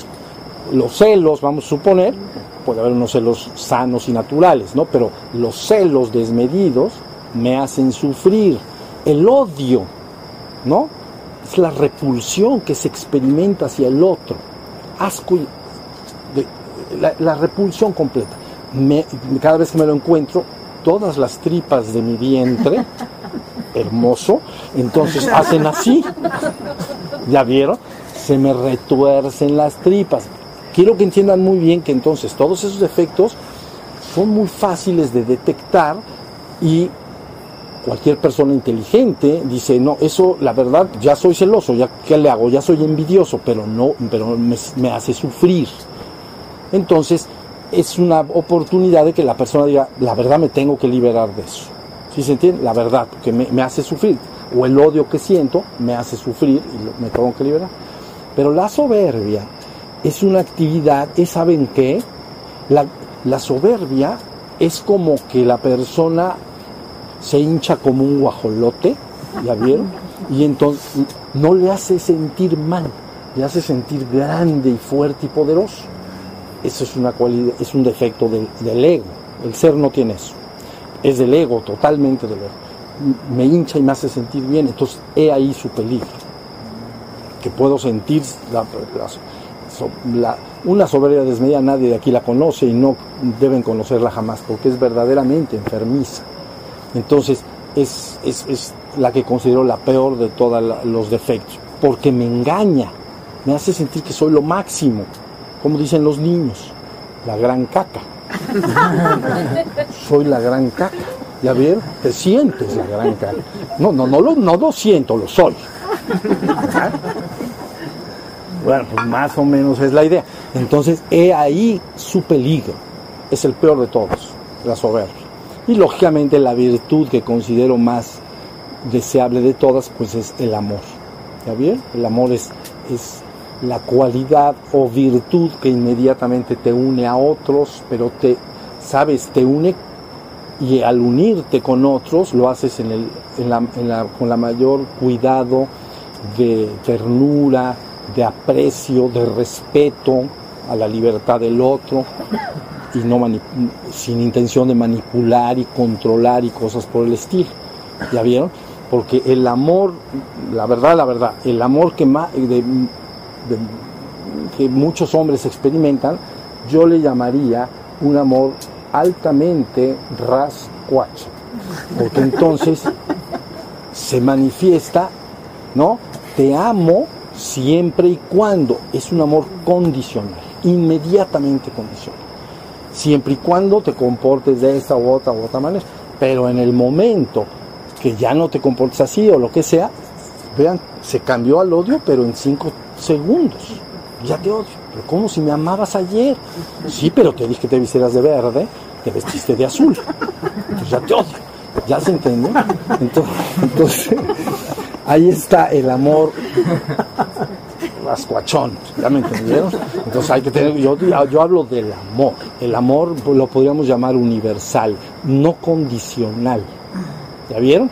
No está condicionado, te amo o siento una aprecio, una ternura que lleva consigo el respeto, eso es importantísimo el, respeto a la libertad del otro, porque se considera el libre albedrío muy particularmente importante. ¿Ya vieron? Libre albedrío, acuérdense que ahorita que hay fútbol, ¿ya se acabó? No, todavía no. Todavía no. Ya, hoy había partidos, creo. Bueno, entonces, libre albedrío, porque viene de arbitro, de latín, arbitro o árbitro. Entonces quiere, es de latín, quiere decir juez. Entonces el árbitro ¿no? es el juez. Entonces libre albedrío es que cada ser humano en su interno debe ser absolutamente libre de decidir lo que quiere hacer. ¿Ya vieron? Este, este se respeta, no saben cómo, porque hablando del karma, más te vale no estar manipulando el libre albedrío de otros. Tú puedes aconsejar si te piden un consejo, puedes desearle el bien, puedes decir cuál, pero aguas con empezar a manipular, porque te ligas de una manera muy pegajosa. ¿Ya vieron? Que la persona en su libre albedrío hubiera hecho otra cosa, pero por la manipulación de, de otro, entonces altera su, vamos a decir, su karma. Y entonces ahí vas, pero ligadito, eres corresponsable. ¿Ya vieron? Entonces siempre se deja a los seres, se dice, deja a los seres manifestarse según su propia voluntad. ¿Ya vieron? Deja que los seres se manifiesten según su propia naturaleza o voluntad. Entonces, si el ave vuela, ¿por qué le voy a cortar las alas? Pues que vuele. ¿Ya vieron? Si, si otro animal nada, pues que nade. ¿Por qué quiero manipular todo? Entonces, bueno, pero ese libre albedrío solo se lleva bien a cabo cuando la persona está impregnada de esa ternura y ese amor y ese respeto. ¿Ya vieron? Delicadeza en el trato. ¿Ya vieron? Delicadeza en el trato, en las palabras. Es, importante. Esto que digo es muy importante. Entonces, soberbia, ya vi el guajolote que estamos diciendo, contra, del otro lado, amor. Esa es, esa, esa resolvería todo, la verdad, la verdad, la verdad. Pero no el que el de bajo nivel que dijimos, sino el amor universal, vamos a decir. Listo. A ver qué haya. Mira, dice, a ver, ¿cómo lograr estar atento o consciente y, percibir todo y que no me jale o, o absorba lo negativo y disfuncional que siempre está presente. Cha, cha, cha, A ver, ¿cómo, Ahí va. Vamos a encontrar la cuadratura al, círculo. Entonces, no, ¿cómo está bien? Lo que yo está bien, bien dicho. Mire, ¿cómo lograr estar atento o consciente y percibir todo, todo el mundo que nos rodea, y que no me jale o absorba cuando hay cosas negativas o disfuncionales que estén presentes. Mira, lo que te pone a salvo siempre y por siempre es tu estado de conciencia. Fíjense bien, si, voy a tener que dar un ejemplo imaginario, ¿no? Imaginamos que está un grupo de personas y su su manifestación en relación a cualquier tema es muy negativo o aquí dice disfuncional, tóxico, negativo, cargado de esos sentimientos que dijimos, ¿no? De odio, de mala onda, etcétera, ¿no? Entonces, si la persona se mantiene despierto en la conciencia de ser, hace una especie de distancia entre ese ser, hace una distancia contra ese, mm, eso que está sucediendo. ¿Ya vieron? Pero en el momento que se pierde la conciencia y la atención, entonces es como echarse un pequeño clavado. Y entonces ya al rato estás, ya eres el peor de todos. Te querías poner a salvo y resulta que ya estás hasta adentro. ¿Ya se fijaron? Supongamos el, extraordinario, feo hábito de hablar de terceros cuando no están ellos, de manera negativa. Si se habla de manera positiva es, es bueno, pero de manera negativa, ¿no? Entonces está un grupo, están hablando de un tercero de manera negativa. Si tú estás en tu propio ser, no participas de eso. Y lo más seguro es que o te haces menso, o te vas, o cambias la conversación, o a ver qué, pero no te metes si está la conciencia. Esto fíjense porque es bien importante. En el momento que la conciencia se pierde, hasta haces así. A platicar del tema. Tienen toda la razón, señoritos y señoritas. Bueno, eso es lo que pasaría. Entonces, ¿qué te pone a salvo? El ser te pone a salvo. Te mantiene en la distancia correcta y adecuada. Eso es muy tóxico. Yo de eso no participo. Si lo puedo mejorar, lo mejoro. Y si no, de plano, pues que siga, pero no conmigo. Eso es bien importante. Muy bien. Miren, ¿qué tan importante es la postura a la hora de meditar? ¿Recomienda alguna? Miren, en realidad lo, lo, más importante en la postura de meditación es que ustedes se sientan bien aplomados. Aplomado es bien equilibrado como, como el Popocatépetl. Jamás nunca vas a ver el Popocatépetl y vas a decir se va a caer, se va a caer de lado.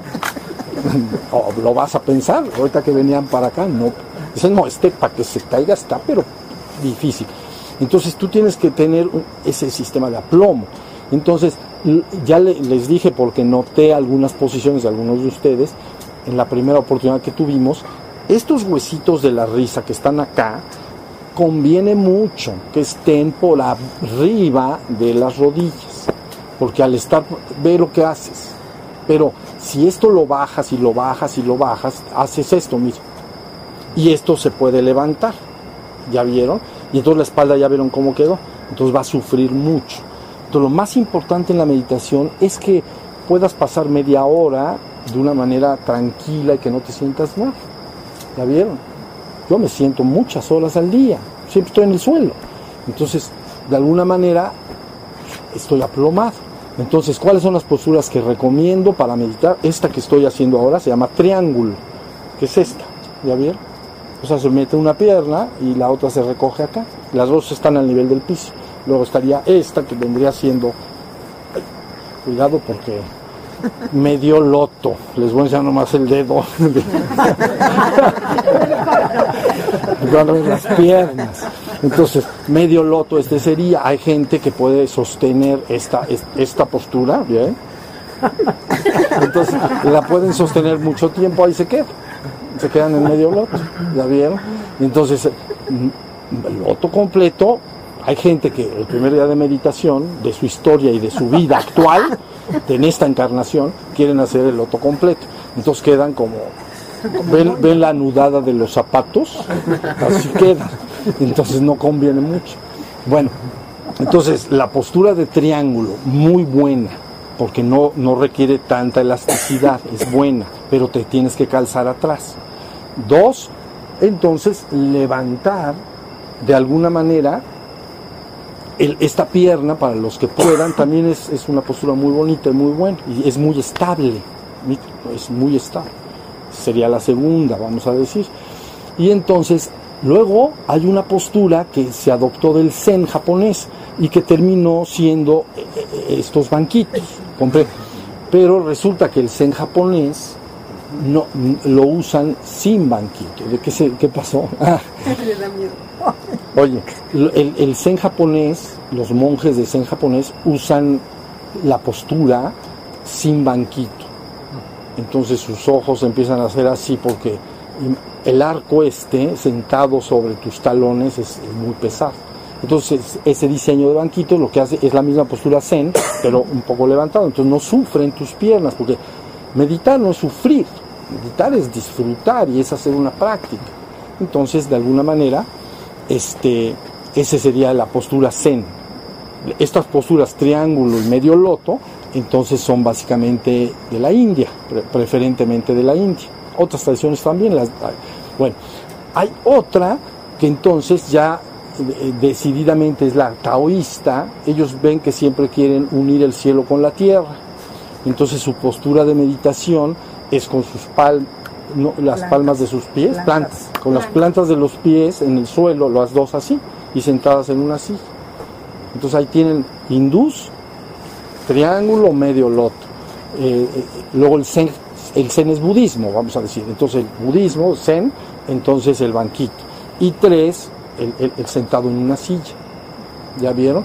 Sí conviene en honor a la verdad que poco a poco se vaya, aunque lo hagan en una silla con respaldo, irse separando para que estos músculos erectores estén fuertes. Ya vieron, porque eh, la sociedad actual nuestra es una sociedad muy encaminada al confort, al estar confortable.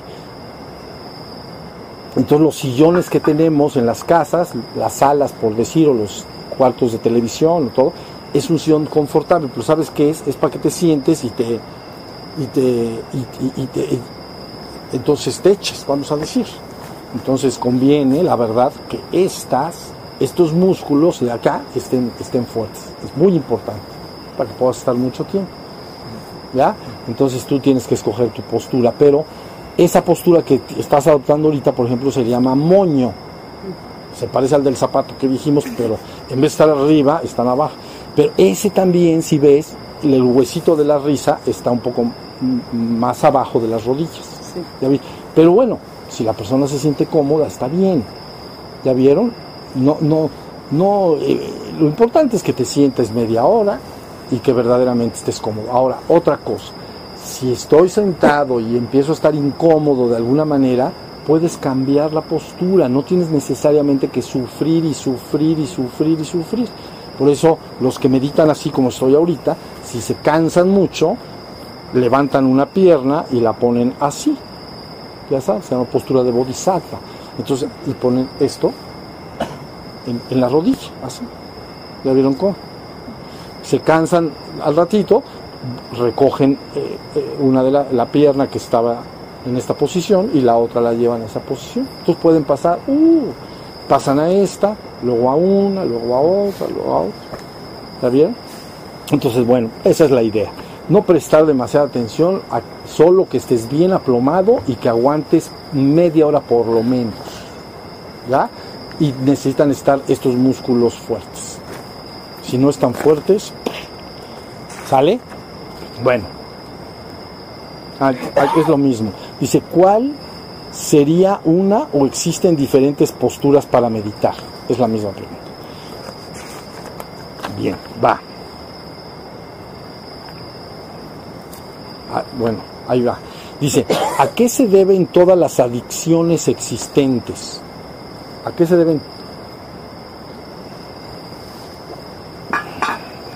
¿Cuántas faltan? Ya vamos a ver.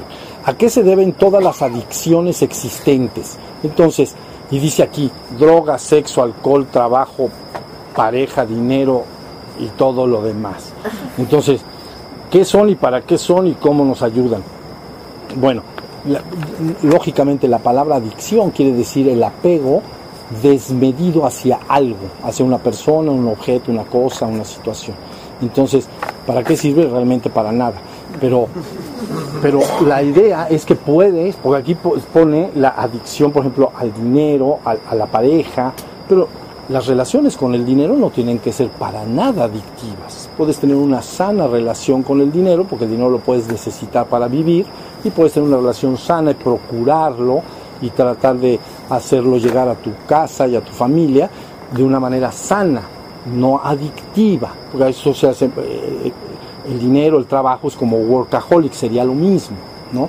Entonces luego dice la pareja, bueno, puedes tener una hermosa relación con una pareja, una pareja la que decidas tener y no por eso tiene que hacerse adictiva. Si están otros valores como el respeto, la armonía, el amor, el cariño, entonces una relación que te enriquece. Entonces finalmente se llaman relaciones, así le llaman, relaciones sanas, relaciones enfermas. Entonces, la adicción termina siendo, se termina enfermando. ¿Ya vieron? Y las relaciones con todo esto, porque luego dice sexo, no, pues es importantísimo. Entonces, pero la adicción al sexo es, es un asunto, y no importa la frecuencia, ¿entiendes? Porque una persona puede hacer el sexo diario y eso no, no es adicto por hacerlo. La adicción es otra cosa. ¿Ya vieron? Es una sensación de, y una persona puede no tener ninguna adicción y diariamente como comer, bañarse y hacer todas sus necesidades, puede también hacer sexo. Y ya, diario. Diario, diario, diario. Diario comes, pues diario.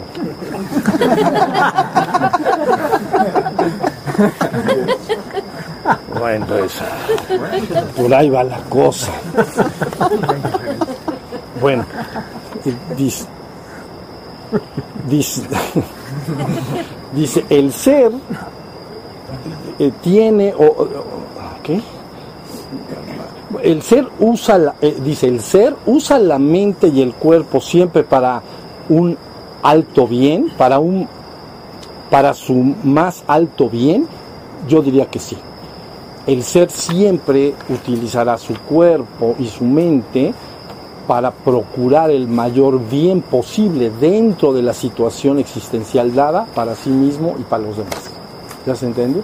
Sí, yo considero que el ser lo hace, el ego nunca.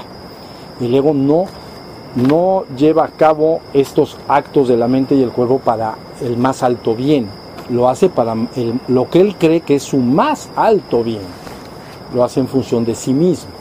Y el ser hace el uso del cuerpo y la mente para el bien propio y de, la totalidad. Y luego pregunta, ¿y qué sucede cuando lo hace usando a otra persona? ¿Está bien? Por supuesto que no. Ya dijimos que tú usas tus cosas personales y es lo único que puedes usar. Tu cepillo de dientes, tu ropa, tu coche si lo tienes, eso son tus bien, las cosas que puedes usar tus propiedades. Las propiedades ajenas, no lavarse con los cepillos de dientes del otro, y entonces cosas por el estilo. Lo, y las personas jamás. Vuelves a caer en el problema del libre albedrío. A las personas no se les usa. Las personas están hechas para convivirlas y convivir con ellas, amarlas, agradecer su presencia en nuestra vida, ¿no? Por supuesto, alejarse de las relaciones tóxicas con bien. ¿Ya vieron? No querer transformar. Cuando las relaciones son muy tóxicas, mejor te acercas a personas cuyas relaciones son armoniosas, amorosas, basadas en la, en la libertad, etc. Entonces, esta palabra dice, ¿y qué sucede cuando lo, hace usando otra persona? Ese no es alto bien para nadie, ni para ti ni para el otro. ¿Ya vieron? A las personas se les respeta, se les deja libres. Y dice acá, mire, ¿cómo puedo dejar de juzgarme a mí mismo y por consiguiente a los demás también? Ok, juzgarme a mí mismo y a los demás. Entonces, bueno, pues lógicamente, el juicio es una actividad de la mente. La mente es la que valora, sopesa, compara y juzga, ¿no? Entonces, contra más vive la persona en, su en la conciencia de su propio ser, abandona la tendencia a juzgarse a sí mismo y a los demás. Entonces entra en un mundo de aceptación, de respeto, de cariño hacia sí mismo también. Juzgarse a uno mismo es bien doloroso y complicado. ¿Ya bien? Entonces más bien tener una relación consigo mismo amorosa y respetuosa igual que con los demás. Entonces ahí, ahí está la cosa. Jamás. Ah, entonces estando en el ser. Ya, a ver, Dice, que de... No, está prohibido. Entonces, nada más yo voy a hablar. Dice, ¿qué es algo? Después podemos platicar en privado. ¿Qué es algo que debo y no debo hacer en el proceso de despertar? Fíjate, ¿qué es algo que debo hacer y no debo hacer? Definitivamente lo que tienes que hacer son las prácticas que conducen al despertar. ¿Y qué no debo hacer? No dejar, ¿cómo se diría? ¿Qué no debo hacer? Dejar de hacer las prácticas. tengo que hacer las prácticas que conducen al despertar espiritual si quiero despertar espiritualmente. Entonces, y dice,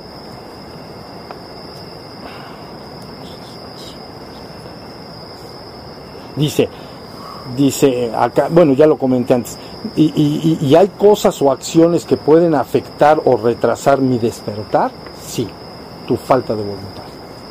¿Ya vieron? Tu falta de voluntad. Comprendan algo. Imaginemos que ahorita todos los que estamos acá sentados jamás nunca hubiéramos bailado, ¿no? Ningún tipo de baile, de ningún y llega un maestro y entonces nos dice, vamos a, vamos a, les enseño a bailar. Pues es lógico que algunos van a aprender antes que otros, tienen mayores facultades o tienen mejores ritmos o como le quieran ustedes llamar. Pero la persistencia es lo que logra la cosa. Entonces, alguno de esto de nosotros, a lo mejor tiene muchas facultades, pero ¿qué crees? Eso no basta.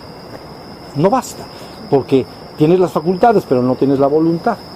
Entonces, al cabo de un tiempo, ya dices, no, ya viene el profesor, mejor me voy para el otro lado y ahí nos vemos.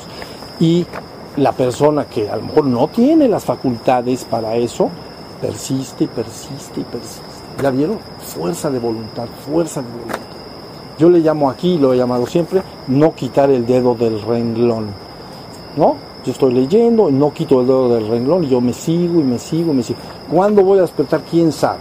Pero contra más me dedica a ello, seguramente antes. Si, si, no, si no practico nunca, pues, pues ya sabrás cuánto. Nunca. Entonces, así te va a tocar. Dice, ma, mm, dice, maestro, ¿podrías explicar eh, explicarme la liturgia en la toltequidad? ¿Tú la practicas? No, no la practico la liturgia de la toltequidad. Les voy, realmente el que les está hablando es muy arreligioso, ¿entienden? No soy antirreligioso.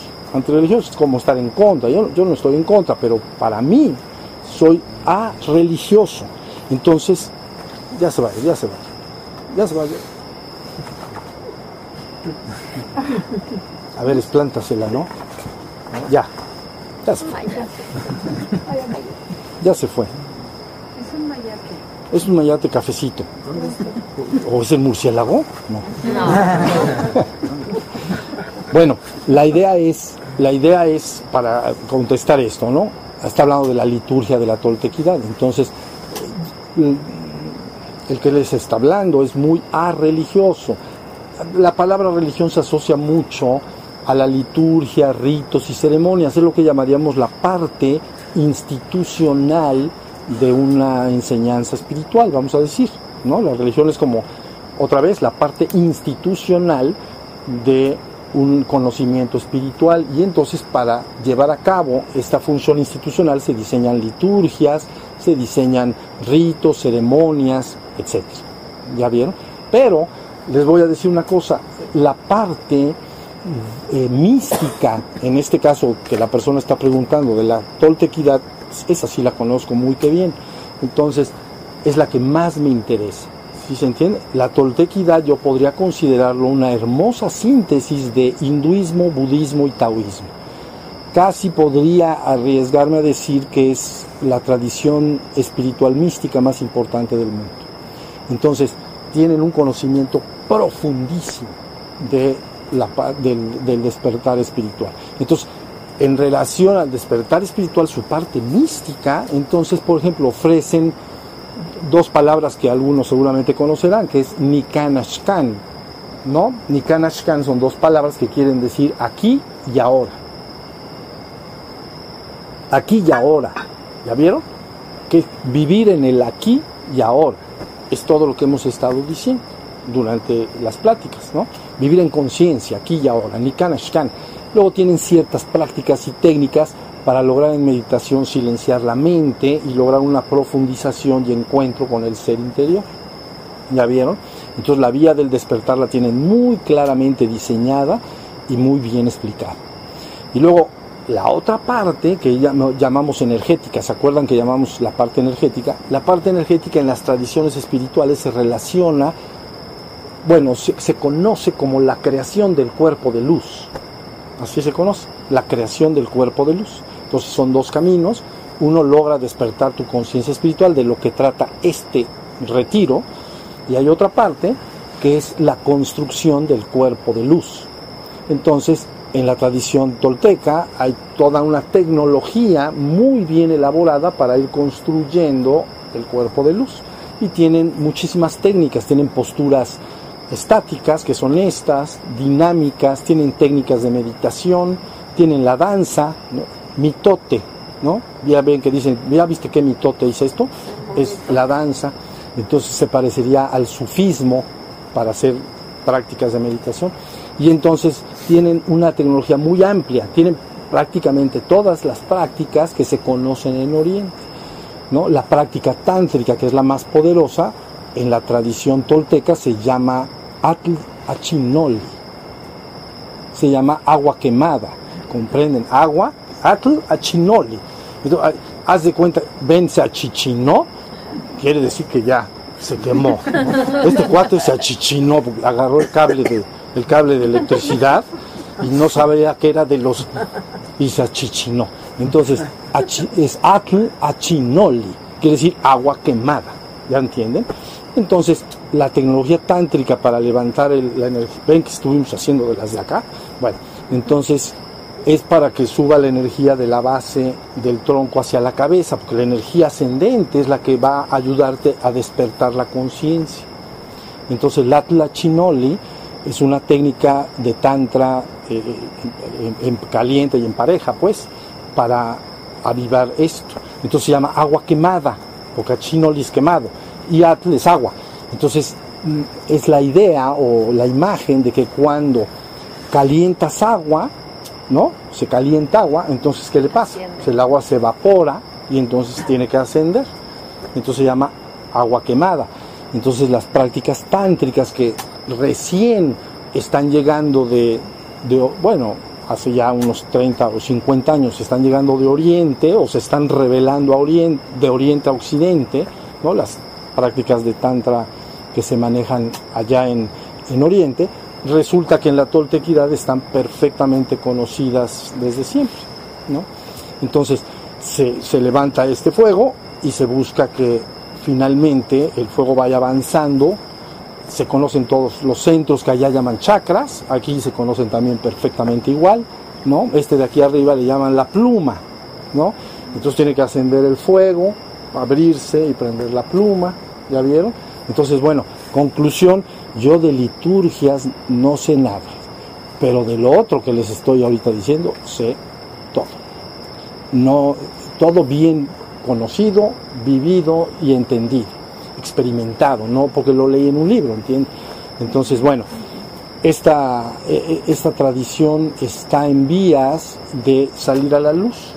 Ya vieron en el trabajo, ustedes los que conocen el trabajo que he realizado, saben que he buscado una síntesis de las, de las tradiciones espirituales del mundo. Ya ese trabajo los, lo realicé, nada más ocupé siete años de mi vida, 42 a 49 ocupé para hacer esa síntesis, ¿no? Entonces, eh, la idea central, para que la entiendan, es que las religiones que se estudian formalmente en el mundo, los académicos que estudian religiones, ¿no? Estudian más o menos hay como 33, 33 religiones. Y entonces cuando entré a, conocer el tema, eh, para ver cómo lo explicaba, cómo la vivencia espiritual la explicaba cada tradición, imaginemos que de esas 33 religiones, solo 9 tienen el conocimiento y las prácticas y técnicas adecuadas para llevar a la persona desde el reino humano hasta el reino divino. Las otras no que son 33 menos 9, tan, tan, tan, 24. Las otras 24 no, no, llegan a, no llegaron a, ese nivel de... Y lógicamente la toltequidad está dentro de, esas 9. ¿Ya Entonces, ahora eh, la toltequidad, porque lo está preguntando la persona, está resurgiendo y está tomando nuevamente el lugar que le corresponde. Y una vez que tome ese lugar, se va a ver la síntesis que hay con las otras tradiciones y entonces podrá ser un gran faro que alumbre el mundo. Esa es mi intención.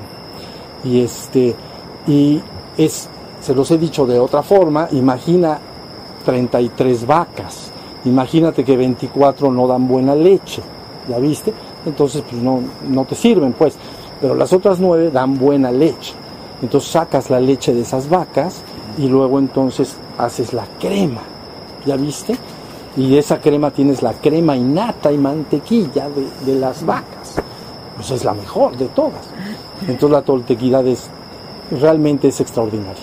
Créanme, es extraordinaria. Y ahora cada vez se está conociendo más. Pero nada me interesa la parte ritual o la parte institucional. ¿Ya vieron? Me, me importa la parte mística. La la- a ver, la palabra mi- misticismo viene de misterus, del latín misterio, y quiere decir revelar el misterio o destapar el misterio de lo que somos, de lo que esencialmente es el ser humano. Es la vía mística. Destapar el despata- destapo el misterio y conozco cuál es mi esencia divina. ¿La vieron? Entonces, de alguna manera, la vía mística de estas nueve tradiciones es la que verdaderamente tiene una explicación razonada, una metodología clara y prácticas precisas. ¿Ya vieron? Para alcanzar este, este glorioso destino. Porque la verdad es que Anáhuac está en espera de lograr su glorioso destino. Y la verdad, la verdad, ya le toca. ¿Ven? Se- dicen que del 2002 y no pasó nada. Sí pasó ya pasó. Entonces ahora nada más estas tierras son toda América, es importante, ¿entienden? Esotéricamente hablando, vamos a decir que la batuta la llevó durante muchísimos siglos en el lado de Oriente, sí, de Oriente, en la zona del Tíbet. Tíbet y India era el centro espiritual masculino más importante el, como el chakra, pues, el chakra espiritual masculino más importante en el mundo, lo fue mucho tiempo. De ahí surgen todas las tradiciones patriarcales y todo, que no me caen muy bien, pero de ahí surgieron. Muy, muy autoritarias y de manejo muy dominio horizontal hacia abajo, ¿ya vieron? Bueno, verti- vertical, no horizontal, es más femenino.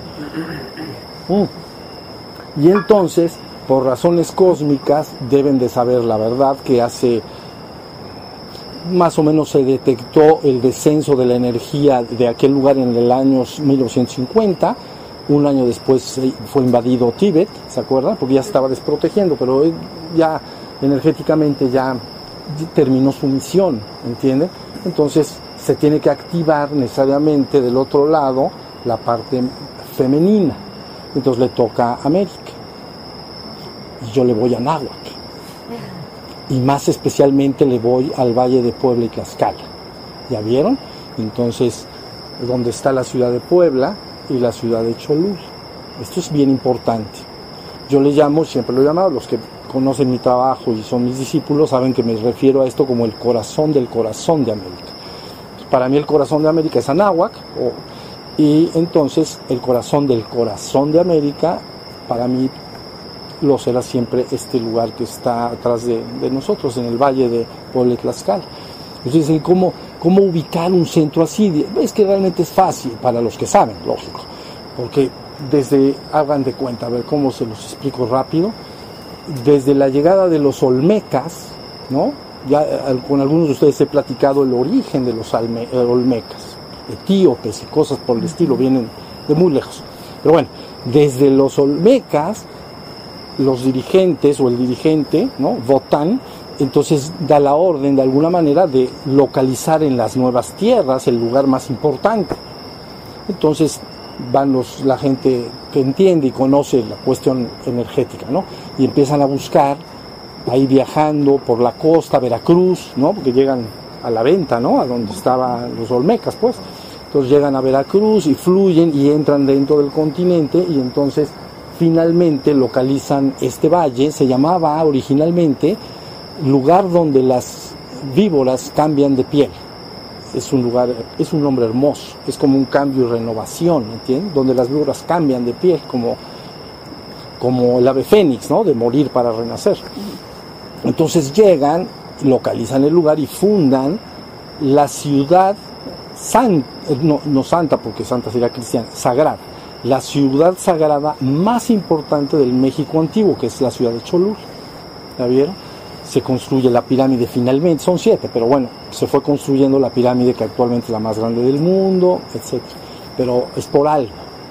Es la, en Mesoamérica nunca hubo, y no habrá, por cierto, una ciudad sagrada más importante que la ciudad de Cholula.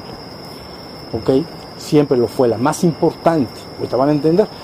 Luego entonces, es tan importante que cuando vino el último avatar que algunos de ustedes han escuchado como Seacatl, ¿no?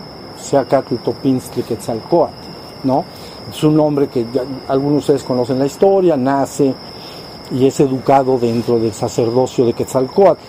Es un, sacerdocio como parecido a lo que serían, pues como así como los franciscanos, por decir, o benedictinos o cosas así, un, una orden que se llama el sacerdocio de Quetzalcoatl. Pero en aquel entonces, cuando las poblaciones perdían a su líder, ¿no? A su tlatoani, entonces no se heredaba al hijo, sino que normalmente iban a, esta, a estos lugares y solicitaban un gobernante. Entonces así sucede en Tula, ¿sí, sí? y en Tula, Tula Hidalgo, pues, Toyan, pero es Tula Hidalgo. Y entonces van al sacerdocio y piden, se, muere, se murió su guía, y entonces piden a un, a un líder, pues, a, un nuevo jefe, un nuevo Tlatuani, pues. Tlatuani es el que habla, el, de la palabra. Y entonces va va y, y, y, y, entonces eligen a un muchacho, bueno, un hombre joven de 30 años que es precisamente Seacat. Entonces él está ahí como rey tolteca, ¿ya vieron? Después viene toda una serie de, de asuntos relacionados con su vida, le meten los pies y ahí ya saben, la lucha del poder y cosas por el estilo. Y tiene que huir finalmente y se va hacia Cancún y va por ahí a Isla de las Golondrinas también, ahí a Cozumel. Cozumel, exacto, y ahí anda, ¿no? Pero luego ya no, ya terminó su función humana como líder político, es decir, de Estado, como rey, pues, como si fuera el rey, ¿no? De Tula. Pero entonces empieza a regresar y buscar un lugar donde ya entregar su enseñanza como avatar, su, su enseñanza espiritual. ¿Ya vieron? Entonces viene subiendo, entonces es importante, no crean que nada más las cosas no importan, sí importan. Y entonces viene de regreso con los cuates, siempre andan con cuates, ¿entiendes? Cuatl, ¿no? Cuatl, ya saben, serpiente, pero también cuate, mi cuate, gemelo. Bueno, iba con sus cuates. Y entonces viene subiendo y de entonces él ya sabe, finalmente él sabe dónde tenía que terminar, ¿no? El lugar que estuviera salvo de la oscuridad en ese tiempo, porque la oscuridad había tendido en, el lugar. Entonces regresa, y qué curioso, en su regreso entra por acá, muy por acá, por acá, y se estaciona en donde creen? En Huaquechula. Huaquechola, es donde estamos sentaditos ahorita. ¿Ven? Que así, ese es Huaquechula. Esto es Huaquechula, lugar donde se asienta el águila de plumaje rico, fino y hermoso. Ahí está. Entonces queda acá y ya. Dice, bueno, pues acá, hasta que recibe una invitación formal desde Cholula para que entre a dar su enseñanza como avatar. ¿Es Quetzalcoatl? Perdón. ¿Es que? ¿Quetzalcoatl? Sí, Ah. es Quetzalcoatl, pero Coatl puede ser serpiente o Coatl cuate, gemelo. Por eso es- nosotros decimos es mi cuate, mi gemelo. Es gemelo o serpiente, Coatl. Entonces, eh, finalmente llega acá y le hacen una invitación formal y entonces ya entra a la ciudad de Cholula y permanece durante 10 años dando su enseñanza como avatar. ¿Ven? Avatar, la palabra, para algunos si no la conoce, la palabra avatar quiere decir descenso. Descenso quiere decir que es un ser humano en el cual ha descendido la conciencia de un, avatar de alto nivel del reino divino, del penthouse, ¿se acuerdan que estábamos hablando? Quiere decir que ha descendido sobre la persona, por eso se llama proceso avatárico, el descenso. Bueno, y entonces entra ahí durante 10 años, da su enseñanza y luego bye bye. Y entonces ya se conoce la historia, ¿no? Y ahí, ahí está la cosa. Bueno, entonces ahí está Cholula, ¿ya vieron? Porque es importante. Pero luego llegan, los españoles llegan después también, 1500. Y entonces hacen lo mismo. vienen 12 franciscanos, ya vamos a terminar, pero les cuento eso porque es bonito, ¿sale? 12 franciscanos llegan con la intención y el decreto de encontrar la ciudad y fundar la ciudad santa más importante. Entonces llegan 12, ¿no? Aunque la leyenda, algunos de ustedes conocen de la fundación de Puebla, pues que llegaron los ángeles y pusieron los hilos y todo. No, no, eso, no fue exactamente así. Llegaron 12 eh, comisarios, 12 sacerdotes, 12 jesuitas, literal, 12, no 13, no 11, 12. Y llegaron entonces y se les dice, tienes que buscar en las nuevas tierras el lugar más importante, espiritualmente hablando, ¿entienden? Para fundar la ciudad más importante, santa. La otra es sagrada, vamos a decir, santa, es lo mismo, pero para distinguirlo, ¿no? no es una ciudad de estado, porque la ciudad de estado más poderosa pues es México Tenochtitlan en ese tiempo, ¿no? Bueno, y actualmente también. Entonces, no se buscaba un lugar de estado, sino un lugar religioso, espiritual. Entonces, llegan los franciscanos estos y ya, y ya llegan por acá y hacen más o menos lo mismo. Localizan el valle y dicen, este es el lugar, y entonces fundan la Puebla de Los Ángeles, ¿no? Entonces, este, ciudad santa por excelencia del virreinato de la Nueva España. Puebla de Los Ángeles, ciudad santa por excelencia del virreinato de la Nueva España. Tiene un nombre así medio largo. Nosotros le llamamos Puebla. Entonces, pero así le pusieron ellos. Y entonces se funda, ¿ya vieron? La ciudad santa más importante. Y luego para que, para que agarre, para que amacice, entonces había que cruzarla. Eso se acostumbra. cruzarla quiere decir que se fundó cinco leguas, bueno, unos X kilómetros al norte y luego hacia la cabecera. se hace una cruz desde arriba, por eso se llama cruzar. Entonces esta Puebla, al nor, a, un- a una distancia de la cabecera, cinco leguas, se funda un monasterio franciscano. Y a los brazos de la cruz, dos monasterios franciscanos, ¿ya vieron? Y luego siete leguas hacia el, pie de la cabecera, entonces fundan el monasterio de Cholo, de, de- este lugar, de, de, ¿cómo se llama? De Huaquechula, es el monasterio jesuita que está aquí en Huaquechula, ¿ya vieron? Entonces ya vais a eso ya, entonces queda cruzado, entonces es importante. Entonces, bueno, todo esto para decir que la toltequidad va a resurgir con seguridad y va a cumplir finalmente su glorioso destino. Yo se los aseguro.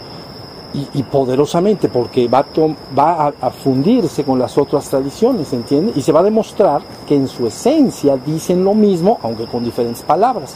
¿Sí se entiende? Aquí puedes llamar a Tlachinoli, y allá le pueden llamar otro nombre al, acto de la transmutación, le pueden llamar Tantra.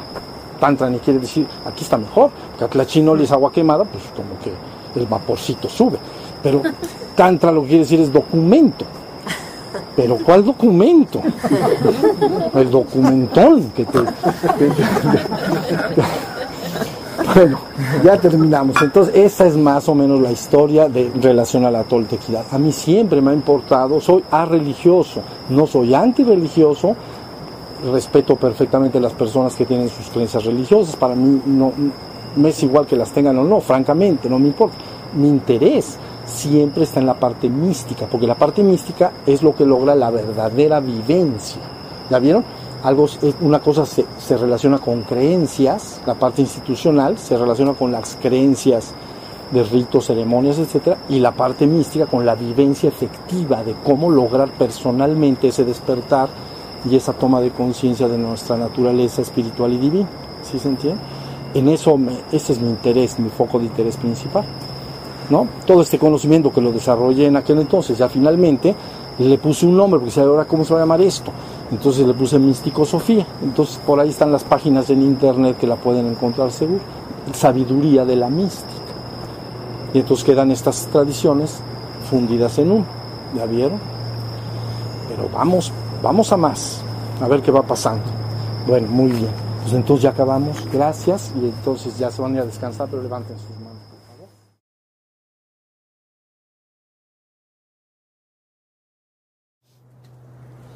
toda experiencia existencial tiene tres movimientos.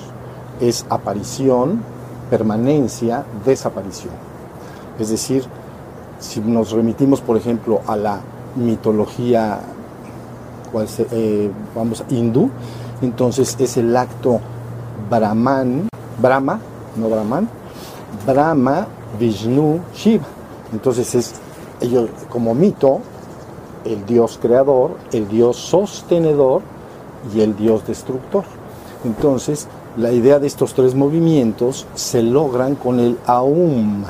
Entonces, el Aum, conocen ese mantra, ¿no? Es Om o Aum. Entonces, Aum tiene los tres movimientos. El A es el acto creador. A. Y luego el acto sostenedor es U. A, U, A, U. Y ese es el acto destructor. ¿Ya vieron? Tiene tres movimientos. El sonido importa. Entonces, como yo soy austero, nada más uso la M para no usar todo. Y así evitamos más tiempo. Entonces, la M es un acto des- destructor. Vamos a entender que la mente de la persona tiene movimiento, es, es natural, ya dijimos que es dinámico el cuerpo, dinámica la mente. Entonces se mueve, la persona quiere tener su experiencia de meditación, se sienta, pero hay movimiento en la mente. Entonces, para alcanzar este estado que llamamos tercer piso o conciencia de ser o nirvana menor, entonces si ustedes repiten la letra M, o pueden repetir la UM si quieren, lógicamente, ¿no? Durante un tiempo suficiente, cada vez que silencian, entonces aparece solito, aparece un estado de silencio interior. Levanten su mano si conocieron ese estado después de la M. ¿Lo conocieron? Bien, bueno, entonces ahí está. Aunque sea un momentito, aunque sea un tiempo largo, la M obliga esta, esta- este, este sonido que llamamos M, entonces conviene juntar los dientes de arriba con los de abajo así, ¿ven? Para que vibre también el cráneo, o sea, mm, para que vibre todo. Pero bueno, cuando sucede la M y termina, se tiene una experiencia, y esa experiencia es vacío, silencio. Esto es importante porque en, las prácticas de meditación se llama muni o se llama sunyata. En el hinduismo le llaman muni. Muni quiere decir silencio. Y sunyata quiere decir vacío. Pero silencio de qué y vacío de qué. Entonces es silencio de pensamientos o vacío de pensamientos. Por eso a Buda, que dijimos que de ahí proviene lo despierto y dormido, porque cuando Buda inicia su enseñanza y empieza a hablar, le preguntan tú quién eres y, y qué vienes a darnos. Y dice yo soy Buda. Entonces esa palabra en español quiere decir despierto. Entonces despierto implica que debe de haber dormidos, porque si no, no tendría importancia decir soy el despierto, soy Buda.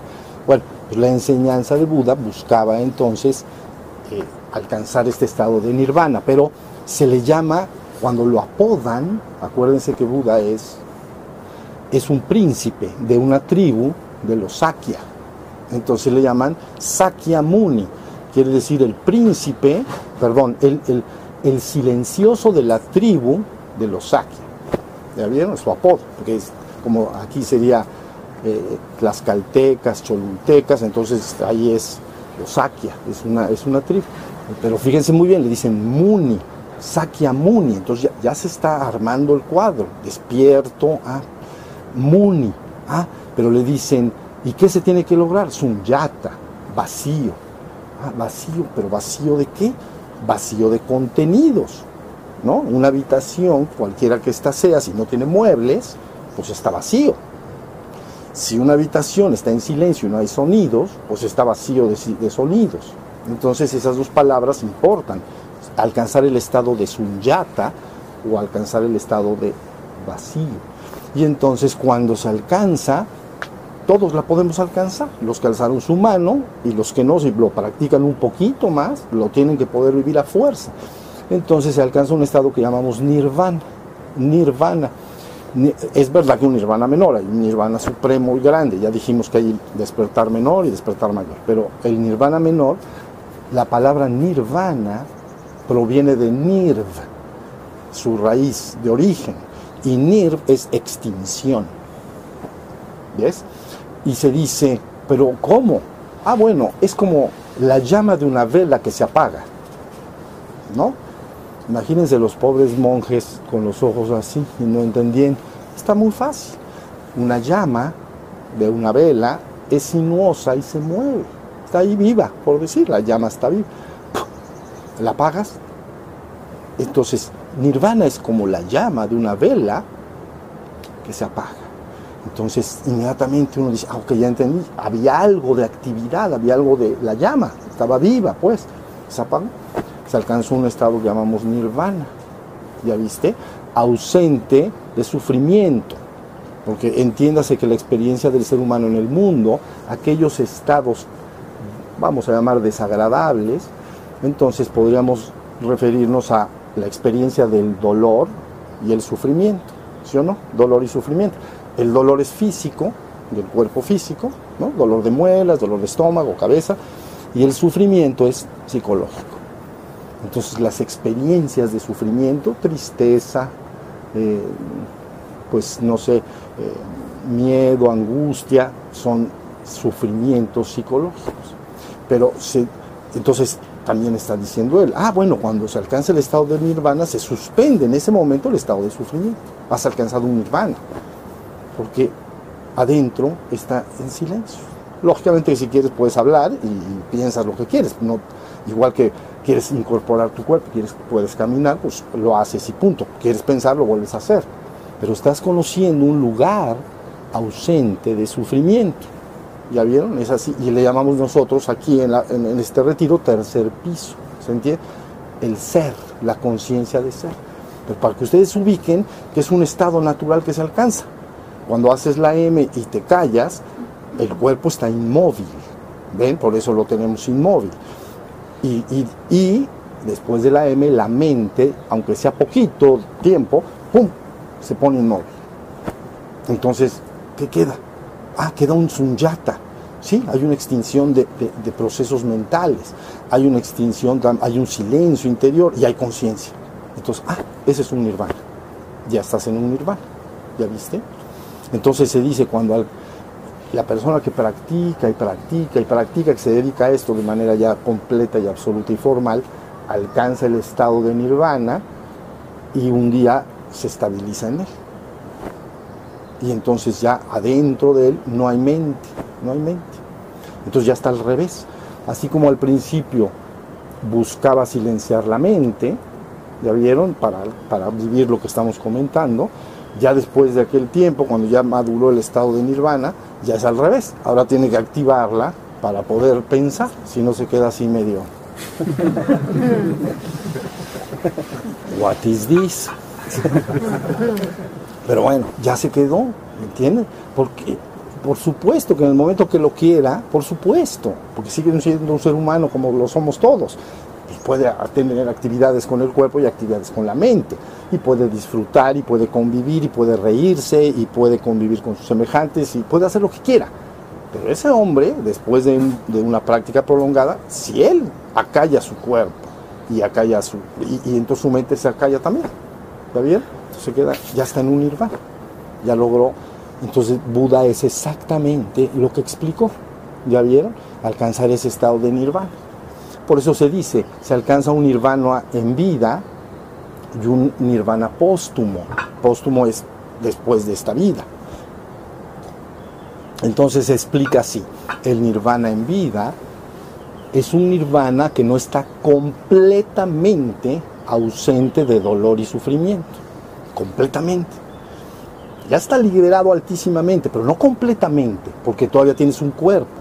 Y si de repente te avientan una, bueno, una piedra vuela por ahí, cae en la cabeza, pues te va a dar dolor estés en el nirvana que estés. ¿Qué pasó acá? ¿Sí? Como cuando me, me, apagaron un mosquito que tenía yo acá, una discípula. Ven, estábamos así, se me apagaron. Lo hubieras hecho o así. Pero bueno, así fue.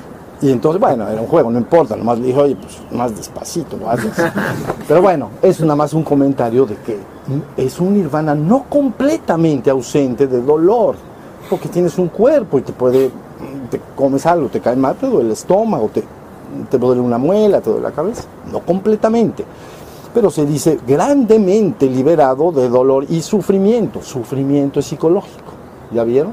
Entonces, porque tú ya estás en ese estado que ha trascendido la mente, está por encima de la mente.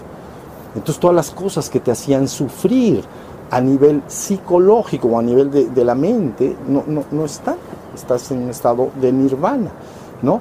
Y luego se dice, puede haber dolor y prácticamente ya no hay sufrimiento psicológico. Como eres un ser humano, podría aparecer. Si ves a alguien semeja, cercano a ti que tiene algún sufrimiento, algún problema, podría despertar en ti un cierto sufrimiento.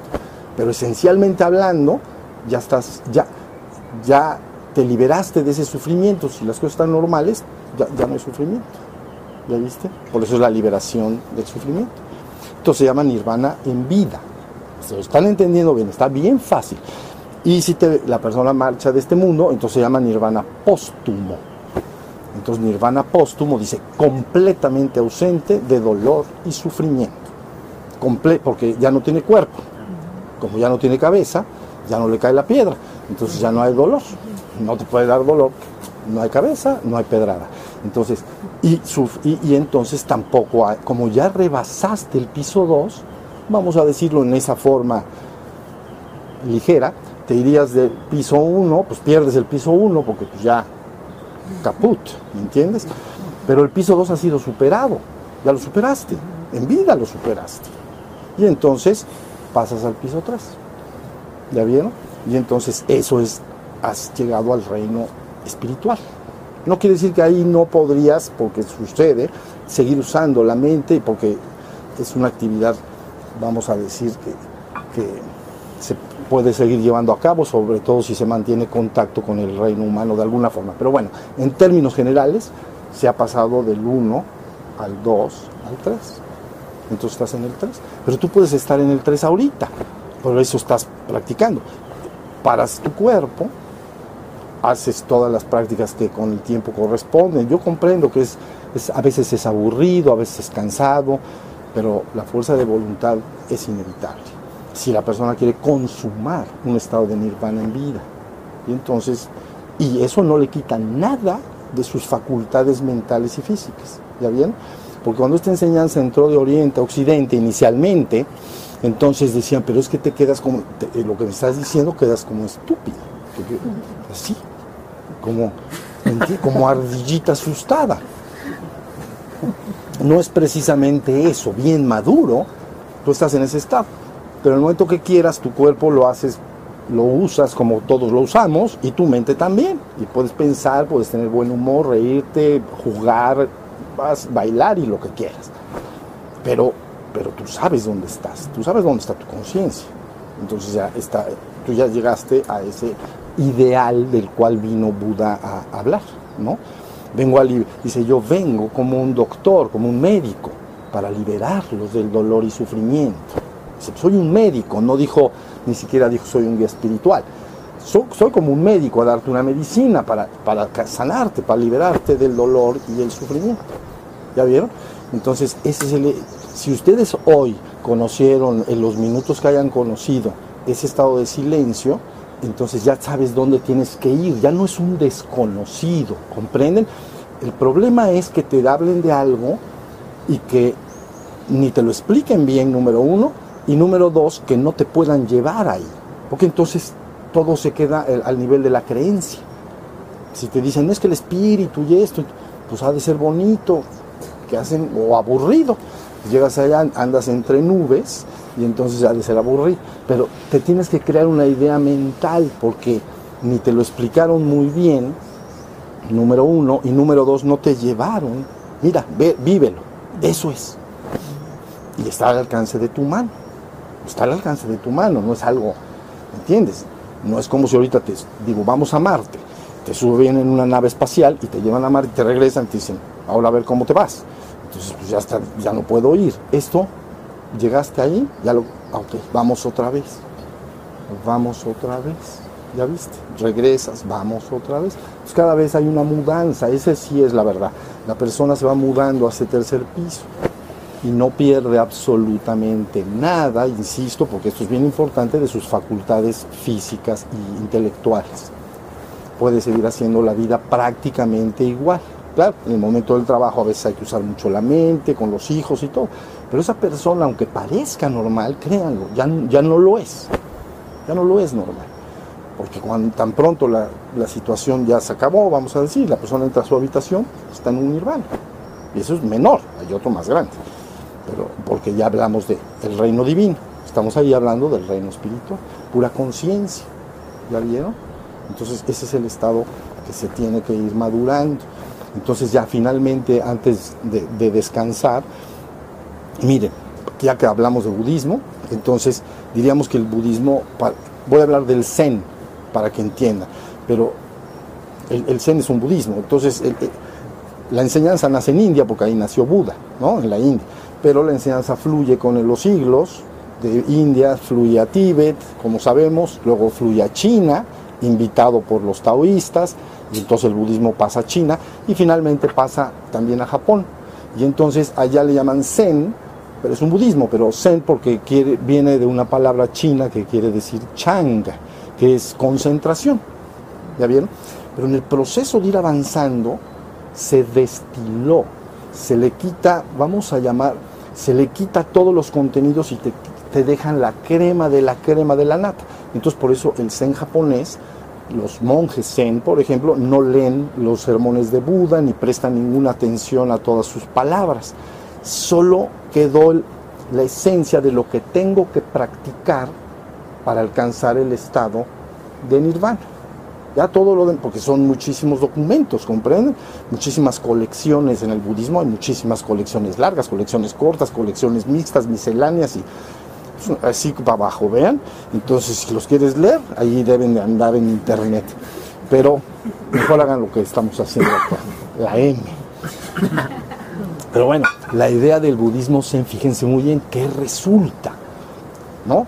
Quita toda la paja. Dime la neta para lograr el estado. Ok, dos prácticas. No hay más. No hay palabras, no hay sermones, no hay lecturas, no hay nada dos prácticas hacen los monjes, Susokukan y Shikantaza. Shikantaza. Susokukan es una palabra que en español quiere decir atención al flujo de la respiración. ¿Ya bien? Y lo que hicimos acá al final lo hacemos siempre, estar atentos a la respiración. Entonces ya estás llevando tu conciencia a través de la atención, la estás llevando al flujo de la respiración. Y si y se te dice, si, si la mente anda por todos lados, eso no importa. Lo importante es que sigas estando atento de la respiración, no importa que aparezcan pensamientos o lo que sea, tú atento a la respiración. Es una práctica preliminar. Hay la de la preliminar, les voy a decir una, es la baby. Aparte de la preliminar, hay otra antes que se llama la baby. Entonces la baby es conteo de la respiración para combinar atención y mente. Porque cuando tú dices 1, 2 y 3 y 4, estás usando la mente. Y si digo 1, 2, 3 y 4, no puedo estar pensando en otra cosa. ¿Comprenden?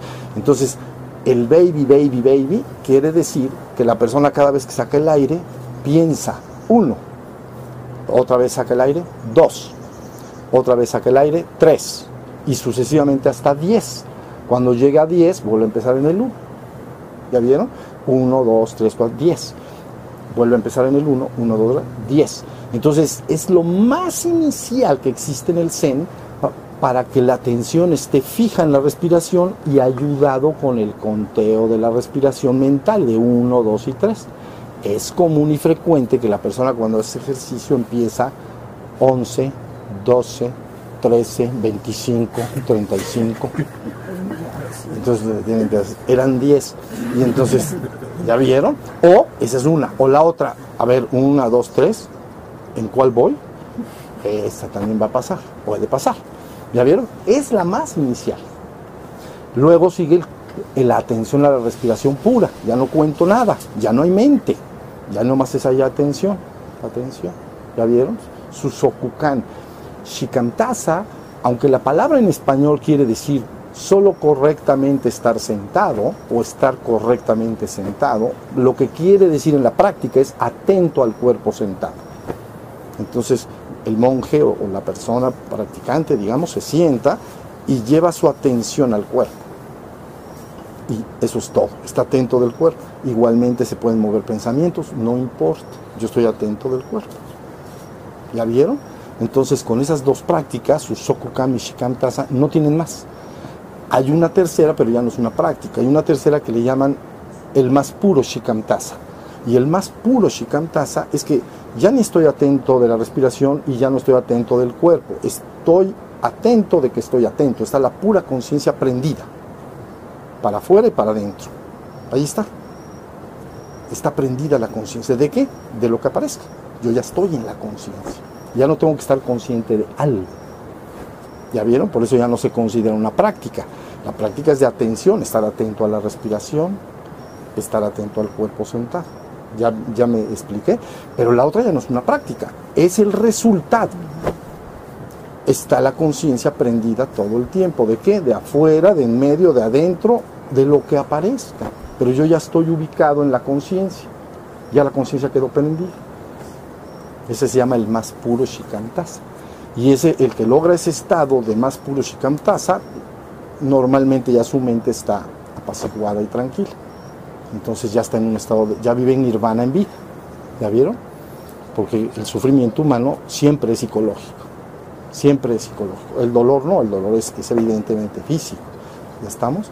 Entonces, eso es, por eso estamos haciendo y buscando lograr todo lo que, lo que se logra y no le quita nada de gracia a la vida, porque la gente podrá entender que ese estado es como demasiado, para alguno que no lo experimenta, hasta puede ser como aburrido, como que no está haciendo nada. No, porque puedes hacer reírte y jugar y hacer lo que quieras. Si hay niños, juegas con los niños, si hay adultos, juegas con los adultos y, y punto. Bueno, platicas con los adultos, juegas también, pues, haces, pues, ahora sí que como veo doy. Entonces, pues, ¿qué haces? Si juegan, juegas y si platican, platicas. Esa es la historia. Entonces, está, nada más me dicen que sí sin hablar. Si eh, me expliqué en lo que se quiere lograr, está, a ver, pulgar arriba, pulgar arriba, está clarito. Entonces, insistan cuando vayan y marchen a su casa porque eso va a pasar. Si tu mente está algún día preocupada, triste o de alguna manera tiene muchos pensamientos o te está atormentando, ¿entiendes? Tú te pones con la M y, todo lo que hemos hecho, lógicamente, acá, hasta que alcances estado de, se le llama de serenidad perfecta, de silencio, de vacío, de nirvana. Es puro ser, es, un estado de dicha plena en sí misma, ausente de cualquier sufrimiento. ¿Ya vieron? No hay residuo de sufrimiento. Por eso se dice, y terminará el sufrimiento y la desdicha, y todas las cosas que nos hacían sufrir habrán desaparecido para siempre. Ya se acaba. Entonces ya la persona está levantado al reino espiritual. Sí debo decirles la verdad, el ser humano es un reino y un estrato de experiencia de conciencia muy bien ubicado, como lo es el reino animal y lo es el reino vegetal y lo es el reino mineral. El reino humano es un reino muy bien ubicado de estrato de experiencia de conciencia y que implica solo cuerpo y mente. De hecho, es el nombre que nos hemos dado a nosotros mismos. Homo sapiens sapiens. O mente. Es un animal con mente. Pero pues ya no le llamamos animal porque el reino animal no tiene eso. So, solo los más avanzados del reino animal, ¿no? empiezan a detonar claros procesos mentales de razonamiento, ¿no? Animales muy los mamíferos más avanzados ya empiezan a razonar de manera embrionaria pero el ser humano decididamente abre el, el, campo y es la experiencia humana, ¿entienden? No, no, tiene nada de malo, la experiencia humana es cuerpo y mente. Tienes que desarrollar la mente. No te debes de brincar eso. No, no los estamos, el ser humano no se lo está brincando, lo está llevando a cabo. ¿Ya viste? Pero es un estrato bien conocido. Es ahí donde se crea cultura, es ahí donde se crean las culturas originarias, donde se crea la ciencia, el arte, la filosofía, ¿entienden? Donde creamos cultura, es donde se desarrolla la mente, la arquitectura y todo lo que hacemos. Mente, mente, mente. Pero es un estrato bien conocido, bien ubicado. Si la persona se despierta, está decididamente avanzando a otro reino. ¿Entienden? Y ese reino se llama, a falta de otro nombre, reino espiritual o sobrehumano, pero es reino espiritual, porque no pertenece al estrato humano. Entonces aquel, aquel ser humano que se decide a avanzar y a, a hacer un paso que es bien trascendente y importante en la experiencia existencial, ¿no? Entonces se decide a despertar, avanza y ya alcanza otro estrato que llamamos reino espiritual. Empiezas como un bebé espiritual, como cuando una chispa divina avanza desde el reino animal al reino humano, empieza en el estrato, es como un colegio así de, su, de gradual, ¿no? Entonces ahí empiezas como bebé espiritual, llegas con un nirvana menor, pero ya llegaste, ¿entiendes? Aunque sea de panzazo, ya llegaste. Entonces yo ya no me bajo de acá, yo seis, ya pasé. Entonces ya te quedas en ese estrato, deben de conocer esto porque es importante, crean que es importante.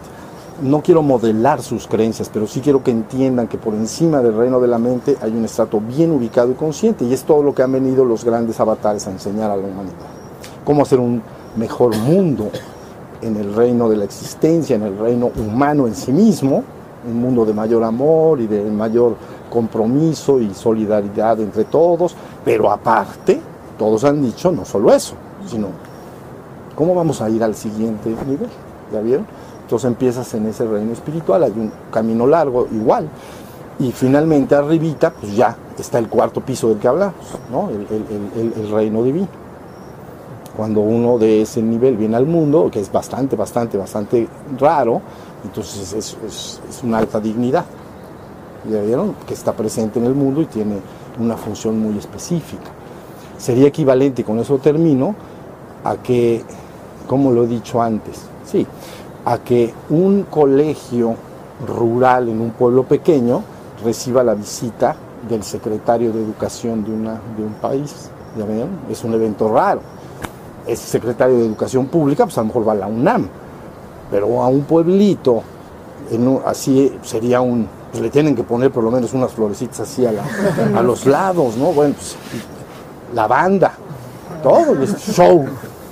Pero bueno, es nada más un, es, es algo que es importante escuchar. Y las grandes tradiciones espirituales del mundo, ya hablaré más de esto si es que hay oportunidad, todas recibieron la palabra de grandes avatares provenientes de, del reino. ¿Vale? Siempre ha sido así. El hombre jamás, nunca ha sido desprotegido ni abandonado. Siempre, todas las culturas han tenido la enseñanza para que sepan qué hacer en el mundo, cómo avanzar en el reino humano y cómo trascender el reino humano. ¿Ya vieron? Bueno, entonces gracias, vamos a descansar.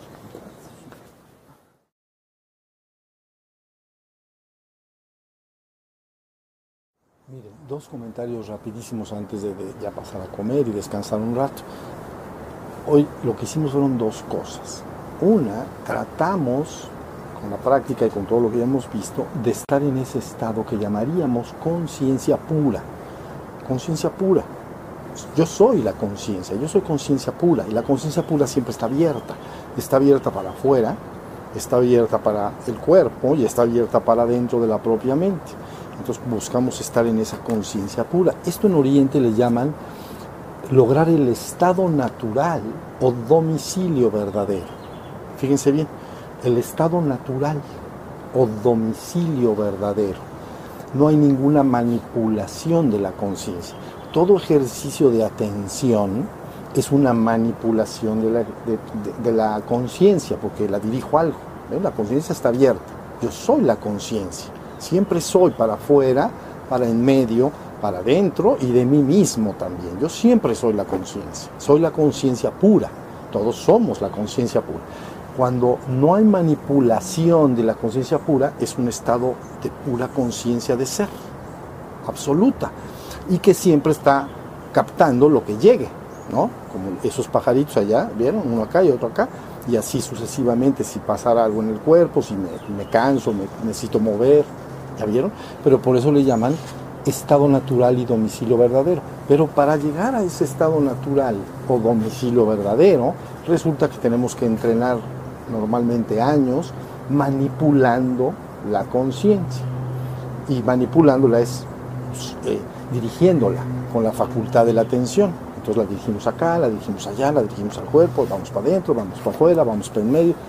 Pasamos mucho tiempo, pero es para, para que esa conciencia empiece a cobrar su verdadera presencia. Esa es la presencia.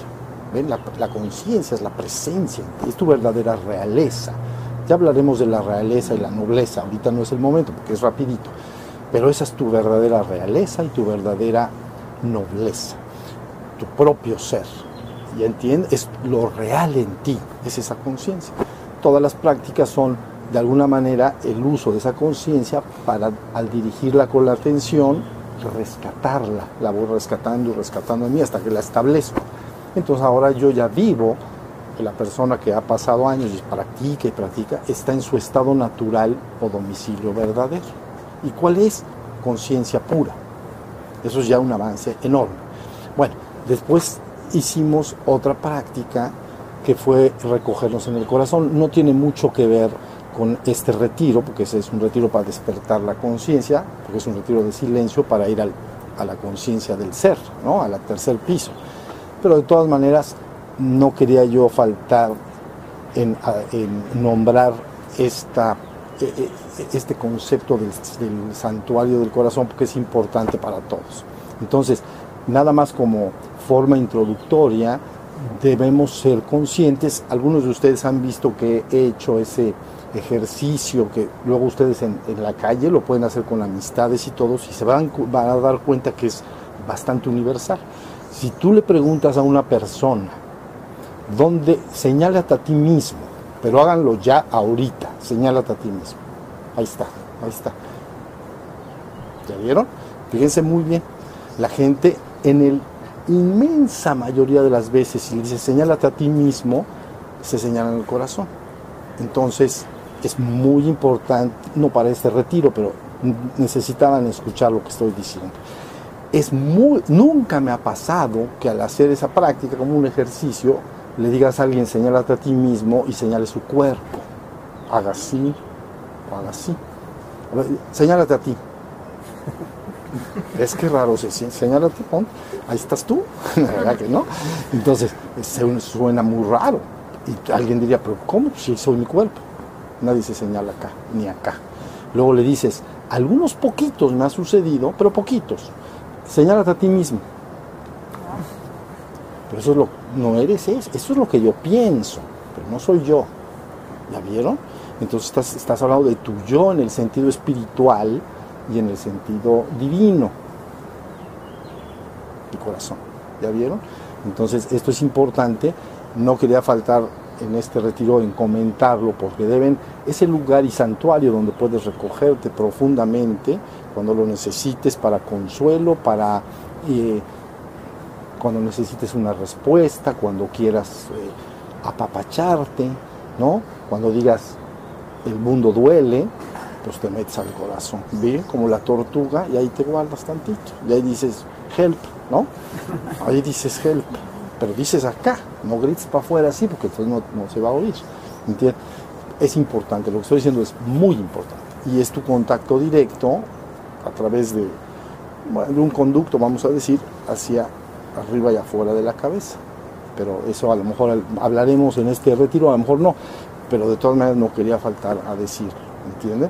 Cuando usted se hace mucha insistencia en el despertar, pero entiendan algo, cuando el despertar de la conciencia va consolidando, uno diría, ¿dónde está la conciencia? Está en todos lados, pero la podrían ubicar un poco más adentro de la cabeza.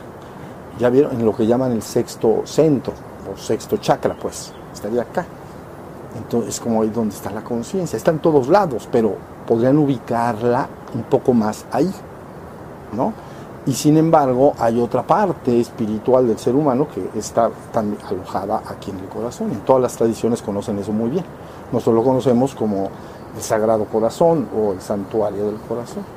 Entonces es ahí donde hay que ir. Es ahí donde hay que ir, meterse, guardarse, contactarlo, ¿sabes? tocar la puerta, ahí viene el contacto directo. Entonces, en vez de buscar a veces un poco soluciones hacia afuera, y, y ¿no? entonces busca hacia adentro, así. Entonces viene lo que se necesita, ¿estamos? Y el otro, estado natural y domicilio verdadero. Ya quedó despierta la persona. Ahí vamos, lo van a conocer bien, derivado de todo lo que hemos practicado, se van a parar algún domingo o algún día y van a abrir los ojos y van a decir, esto es, esto es el estado natural, antes de que haya un proceso que llaman, como las computadoras las prendemos y las, ¿cómo se le llama eso? Recargamos, se resetean o se cargan, ¿no? Empiezan a cargar todos sus archivos y todo, pero al principio pues está vacía, ¿no? Bueno, está apagada, pues la prendemos y empieza, ya se cargó. Sea, al hombre le pasa medio lo mismo. Apenas sale del sueño y empieza, casi casi tiene que, ¿quién soy? Entonces, ah, soy tal, fulanito de tal, ay, tengo una esposa y entonces está aquí junto. Entonces eh, se tiene que recargar todo. Pero recién despiertas está el estado natural y domicilio verdadero. ¿no? Algunos pasan del sueño profundo, que es un estado de puro ser, y a la hora de despertar no pasan por el sueño con ensueños. Y entonces, pues, al despertar, se traen la- el aroma y la, la- la profundidad del ser puro. ¿no? En el estado de sueño está sueño con ensueños, que es soñar, pues. Y, más allá del sueño con ensueños hay un sueño sin ensueños, que es un estado puro y perfecto de ser. Ahí está el peloncito el ser. Pero normalmente cuando la persona no lo recuerda, en el, eh, eh, cuando sale pasas a través del sueño con ensueños y a veces traes algo de, los sueños con ensueños, sueños, ¿ya vieron? Pero a veces no, a veces la persona está dormida y sale, abre los ojos, despierta y entonces vino desde allá abajo, desde ese sueño sin ensueños, puro ser. Entonces se permea y dices, puro ser perfecto, peloncito. Entonces ahí lo conozco, antes del reseteo, digamos. ¿Vale? Bueno, vamos entonces a descansar. Gracias.